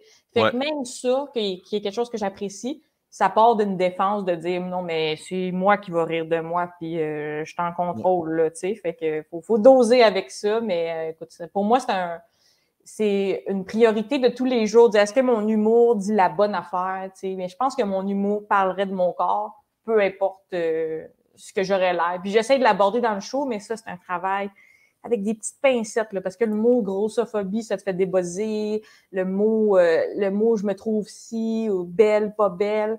Ça, là, c'est comme un sujet épineux, mais ça me tient à cœur en même temps. Ouais, tu vas trouver ta voix là-dedans. Tu vas Ça, ça c'est le genre de numéro qu'une fois que tu l'aimes et qui est peaufiné, tu fais comme Est-ce que c'est hot, mais il y a vraiment beaucoup de travail derrière tout ça. Mais je doute pas que tu vas réussir à l'écrire, ce numéro-là. Euh, la prochaine question, je l'adore parce que euh, je, ben, je pense que tu es une fan de RuPaul Drag Race, mais du moins, tu as mis une vidéo de chat sur la tune de RuPaul. Donc, j'ai volé une question à RuPaul euh, qui est la suivante, qui pose tout le temps en finale. Qu'est-ce que tu dirais à la jeune Michelle si tu pouvais y jaser? Là, je devrais mettre une photo de toi très jeune, j'ai pas ça. Fait que. ah, euh, c'est intéressant. J'ai tellement pas de regrets par rapport à ma vie que j'ai l'impression que je dirais rien. Ouais. je la laisserais s'arranger. Je serais comme, hey, que toi pas, tout s'arrange, tu sais. Ouais. Euh, mais sinon, peut-être pour me sauver toutes les affaires de poids puis de, de conflits intérieurs que j'ai, je dirais peut-être à la petite fille de 8 ans, confronte tes parents. Comme maintenant, là, là. Euh, Parle-en de, de, la bouffe, le rapport à la bouffe, le, rapport à ta mère, les confrontations, la chicane, le divorce. Fais-le là. Parce que là, écoute, j'ai 27 ans, de te pogner à m'écouter radoter ça. Fait que peut-être qu'il y a un petit côté euh, rentre dedans à 8 ans que je pourrais affronter mes parents, mais mes parents, c'est deux personnes intelligentes, euh, qui avaient des grosses jobs, qui n'avaient pas tout le temps du temps à donner pour l'enfant que j'étais puisqu'on était quatre en plus. Donc, on s'est un peu entre-élevés entre enfants. Puis, on est toutes des belles personnes qui ont fait des belles choses. Mais je ne sais pas si j'aurais pu me sauver un petit peu des, des mécanismes ou toutes les émotions que j'ai accumulées avec les années. Je ne sais pas si en, en allant confronter ou en allant chercher l'attention que j'avais besoin, ça aurait réparé. Mais ça aurait réparé quoi? Est-ce que j'aurais été en paix avec moi-même? Fait que là, je serais secrétaire médical je sais pas. Est-ce que tu veux régler tes problèmes quand tes problèmes ont fait de toi l'artiste que tu es aujourd'hui? Ouais. C'est une bonne il y, a, il y, a ça, il y a ça souvent aussi, tu sais, comme les, les, défauts ou nos différents deviennent nos forces, tu sais, avec le temps. C'est ça qui fait des fois notre couleur en humour, faire comme, ben moi, tu sais, cette espèce de, d'anxiété-là, je l'ai transformée en quelque chose, tu sais. Mm-hmm. C'est tough, c'est tough cette question-là. Justement, tu moi, avec euh, plein de monde fait je dirais rien. Je garde, je suis rendu là dans jaser avec toi, c'est que tout a été, tu sais. C'est ça, exact. Fait que vu que c'est pas RuPaul, je vais pas pleurer puis dire t'es gay puis c'est correct. Je vais juste dire, euh, me dirais fuck all. Me, me garde la surprise. Euh, ça a été quoi ta découverte cette année? Y a-tu un artiste, euh, une œuvre, un compte Instagram? Y a-tu quelque chose, une chanson? Tu fais j'aimerais ça que les gens découvrent également cette personne-là. Je te dirais que au niveau artistique, je, suis tombée dans les broderies à fond. J'ai plein de broderies chez moi, les affaires de Etsy puis l'artisanat. Moi, je suis fan de ça. Fait que une raton, une raton, c'est un artiste qui fait de la broderie. Fait que ça, c'est plus euh, underground. Je te dirais, le moins connu. Fait que ça, c'est plus la plug dans ta question. Mais je te dirais, en termes de redécouvrir, tu sais, je connaissais déjà Sam Breton, Simon Leblanc, mais là, je suis prête à assumer que c'est mes tops. Genre, c'est des humoristes, ça me rejoint énormément. Puis là, la semaine passée, tu sais, je connais Arnaud Soli depuis vraiment longtemps. Il faisait de l'impro à mon cégep, mais j'étais allée voir son show. Puis c'était comme quand tu vas voir un show ou un film là, à 14 ans, là, puis tu rentres chez vous, puis tu es amoureux du personnage principal ou tu veux devenir lui. Là. J'ai capoté. Là. je l'ai trouvé vraiment bon, je l'ai trouvé efficace. Puis moi, des fois, je cherche des repères de humoristes, improvisateurs qui ont réussi à comme faire le, lien entre l'un et l'autre, mais qui se respectent dans leur créativité d'improvisateur, mais qui s'est pas fini comme humoriste. Puis j'ai capoté. Là. moi, je trouve. En plus, je trouve qu'il ressemble à Michael Cera, là, genre mon kick américain. Là, puis je suis rentrée chez nous de genre Wow, c'est magique. Puis j'ai tripé sur son show, puis euh, mon expérience. Donc, c'est comme euh, le connaissais déjà, mais redécouverte, le petit moment, euh, genre Oh! J'adore. Tu as-tu dit à Arnaud? Ouais, ben il m'avait. J'ai demandé euh, Je peux-tu venir à ton show? Parce qu'on dirait que tout est sold out. Puis là, il m'a dit Ah, viens à telle place, il m'a trouvé des billets. J'avais les meilleurs billets au centre euh, à Brossard, à l'Étoile. Puis euh, j'ai écrit un message après pour dire ça. Mais j'ai tout le long, j'ai capoté. J'ai aimé les bits, j'ai aimé les angles, j'ai aimé des bons messages anti-haine, anti-racisme, avec des twists de niaiseux par-dessus. Mais lui, je le connais assez que je le sais que le beau message, il le pense, puis je suis crampée de la twist de niaiseux. Ça, c'est vraiment le best. C'est comme le, ce qu'on vient de parler, le, numéro sur le, poids. C'est comme. Le best en humour, c'est quand tu n'as pas besoin de le dire, le message est super clair, puis la twist, le fun, est vraiment drôle. Puis là, j'ai comme tout vécu ça. Fait que, mais ces temps-ci, quand je vois des, collègues, euh, j'aime ça, voir leur show. Puis souvent, genre, je tire de chaque show plein de, bons moments puis de, belles choses. mais ça, ça m'a fait un petit peu capoter. Ben, très cool. Et là, écrit, il nous reste deux, deux questions. La prochaine question, c'est une question de mon dernier invité. Euh, j'ai demandé à Mathieu Dufour, parce que puis je l'explique aux gens, parce que les gens ont fait Mathieu Dufour, poser des questions à deux invités. Oui, la réponse c'est oui, parce que euh, on a un invité qui, a dû désister. Je ne vais, pas la nommer, mais c'est arrivé. Fait que Mathieu a posé deux questions et la question est la suivante. Je la trouve ici. Tac. Michel, si tu n'avais qu'à apporter un seul objet avec toi sur une île déserte, qu'est-ce que ce serait? c'est quasiment une question, c'est une question de cool dans, ou euh, feed aujourd'hui, 1997. Alors, qu'est-ce que tu amènerais? Ma, ma gourde J'en ai, moi, j'ai une collection de gourdes, j'ai tout plein de gourdes, tu sais, j'ai une passion. Ma gourde, c'est aussi un soutien moral pour moi. Chaque gorgée me ramène sa terre. C'est important de s'hydrater. Puis là, tant qu'on manque d'eau sur l'île, on, on a déjà une gourde, c'est vraiment pas pire.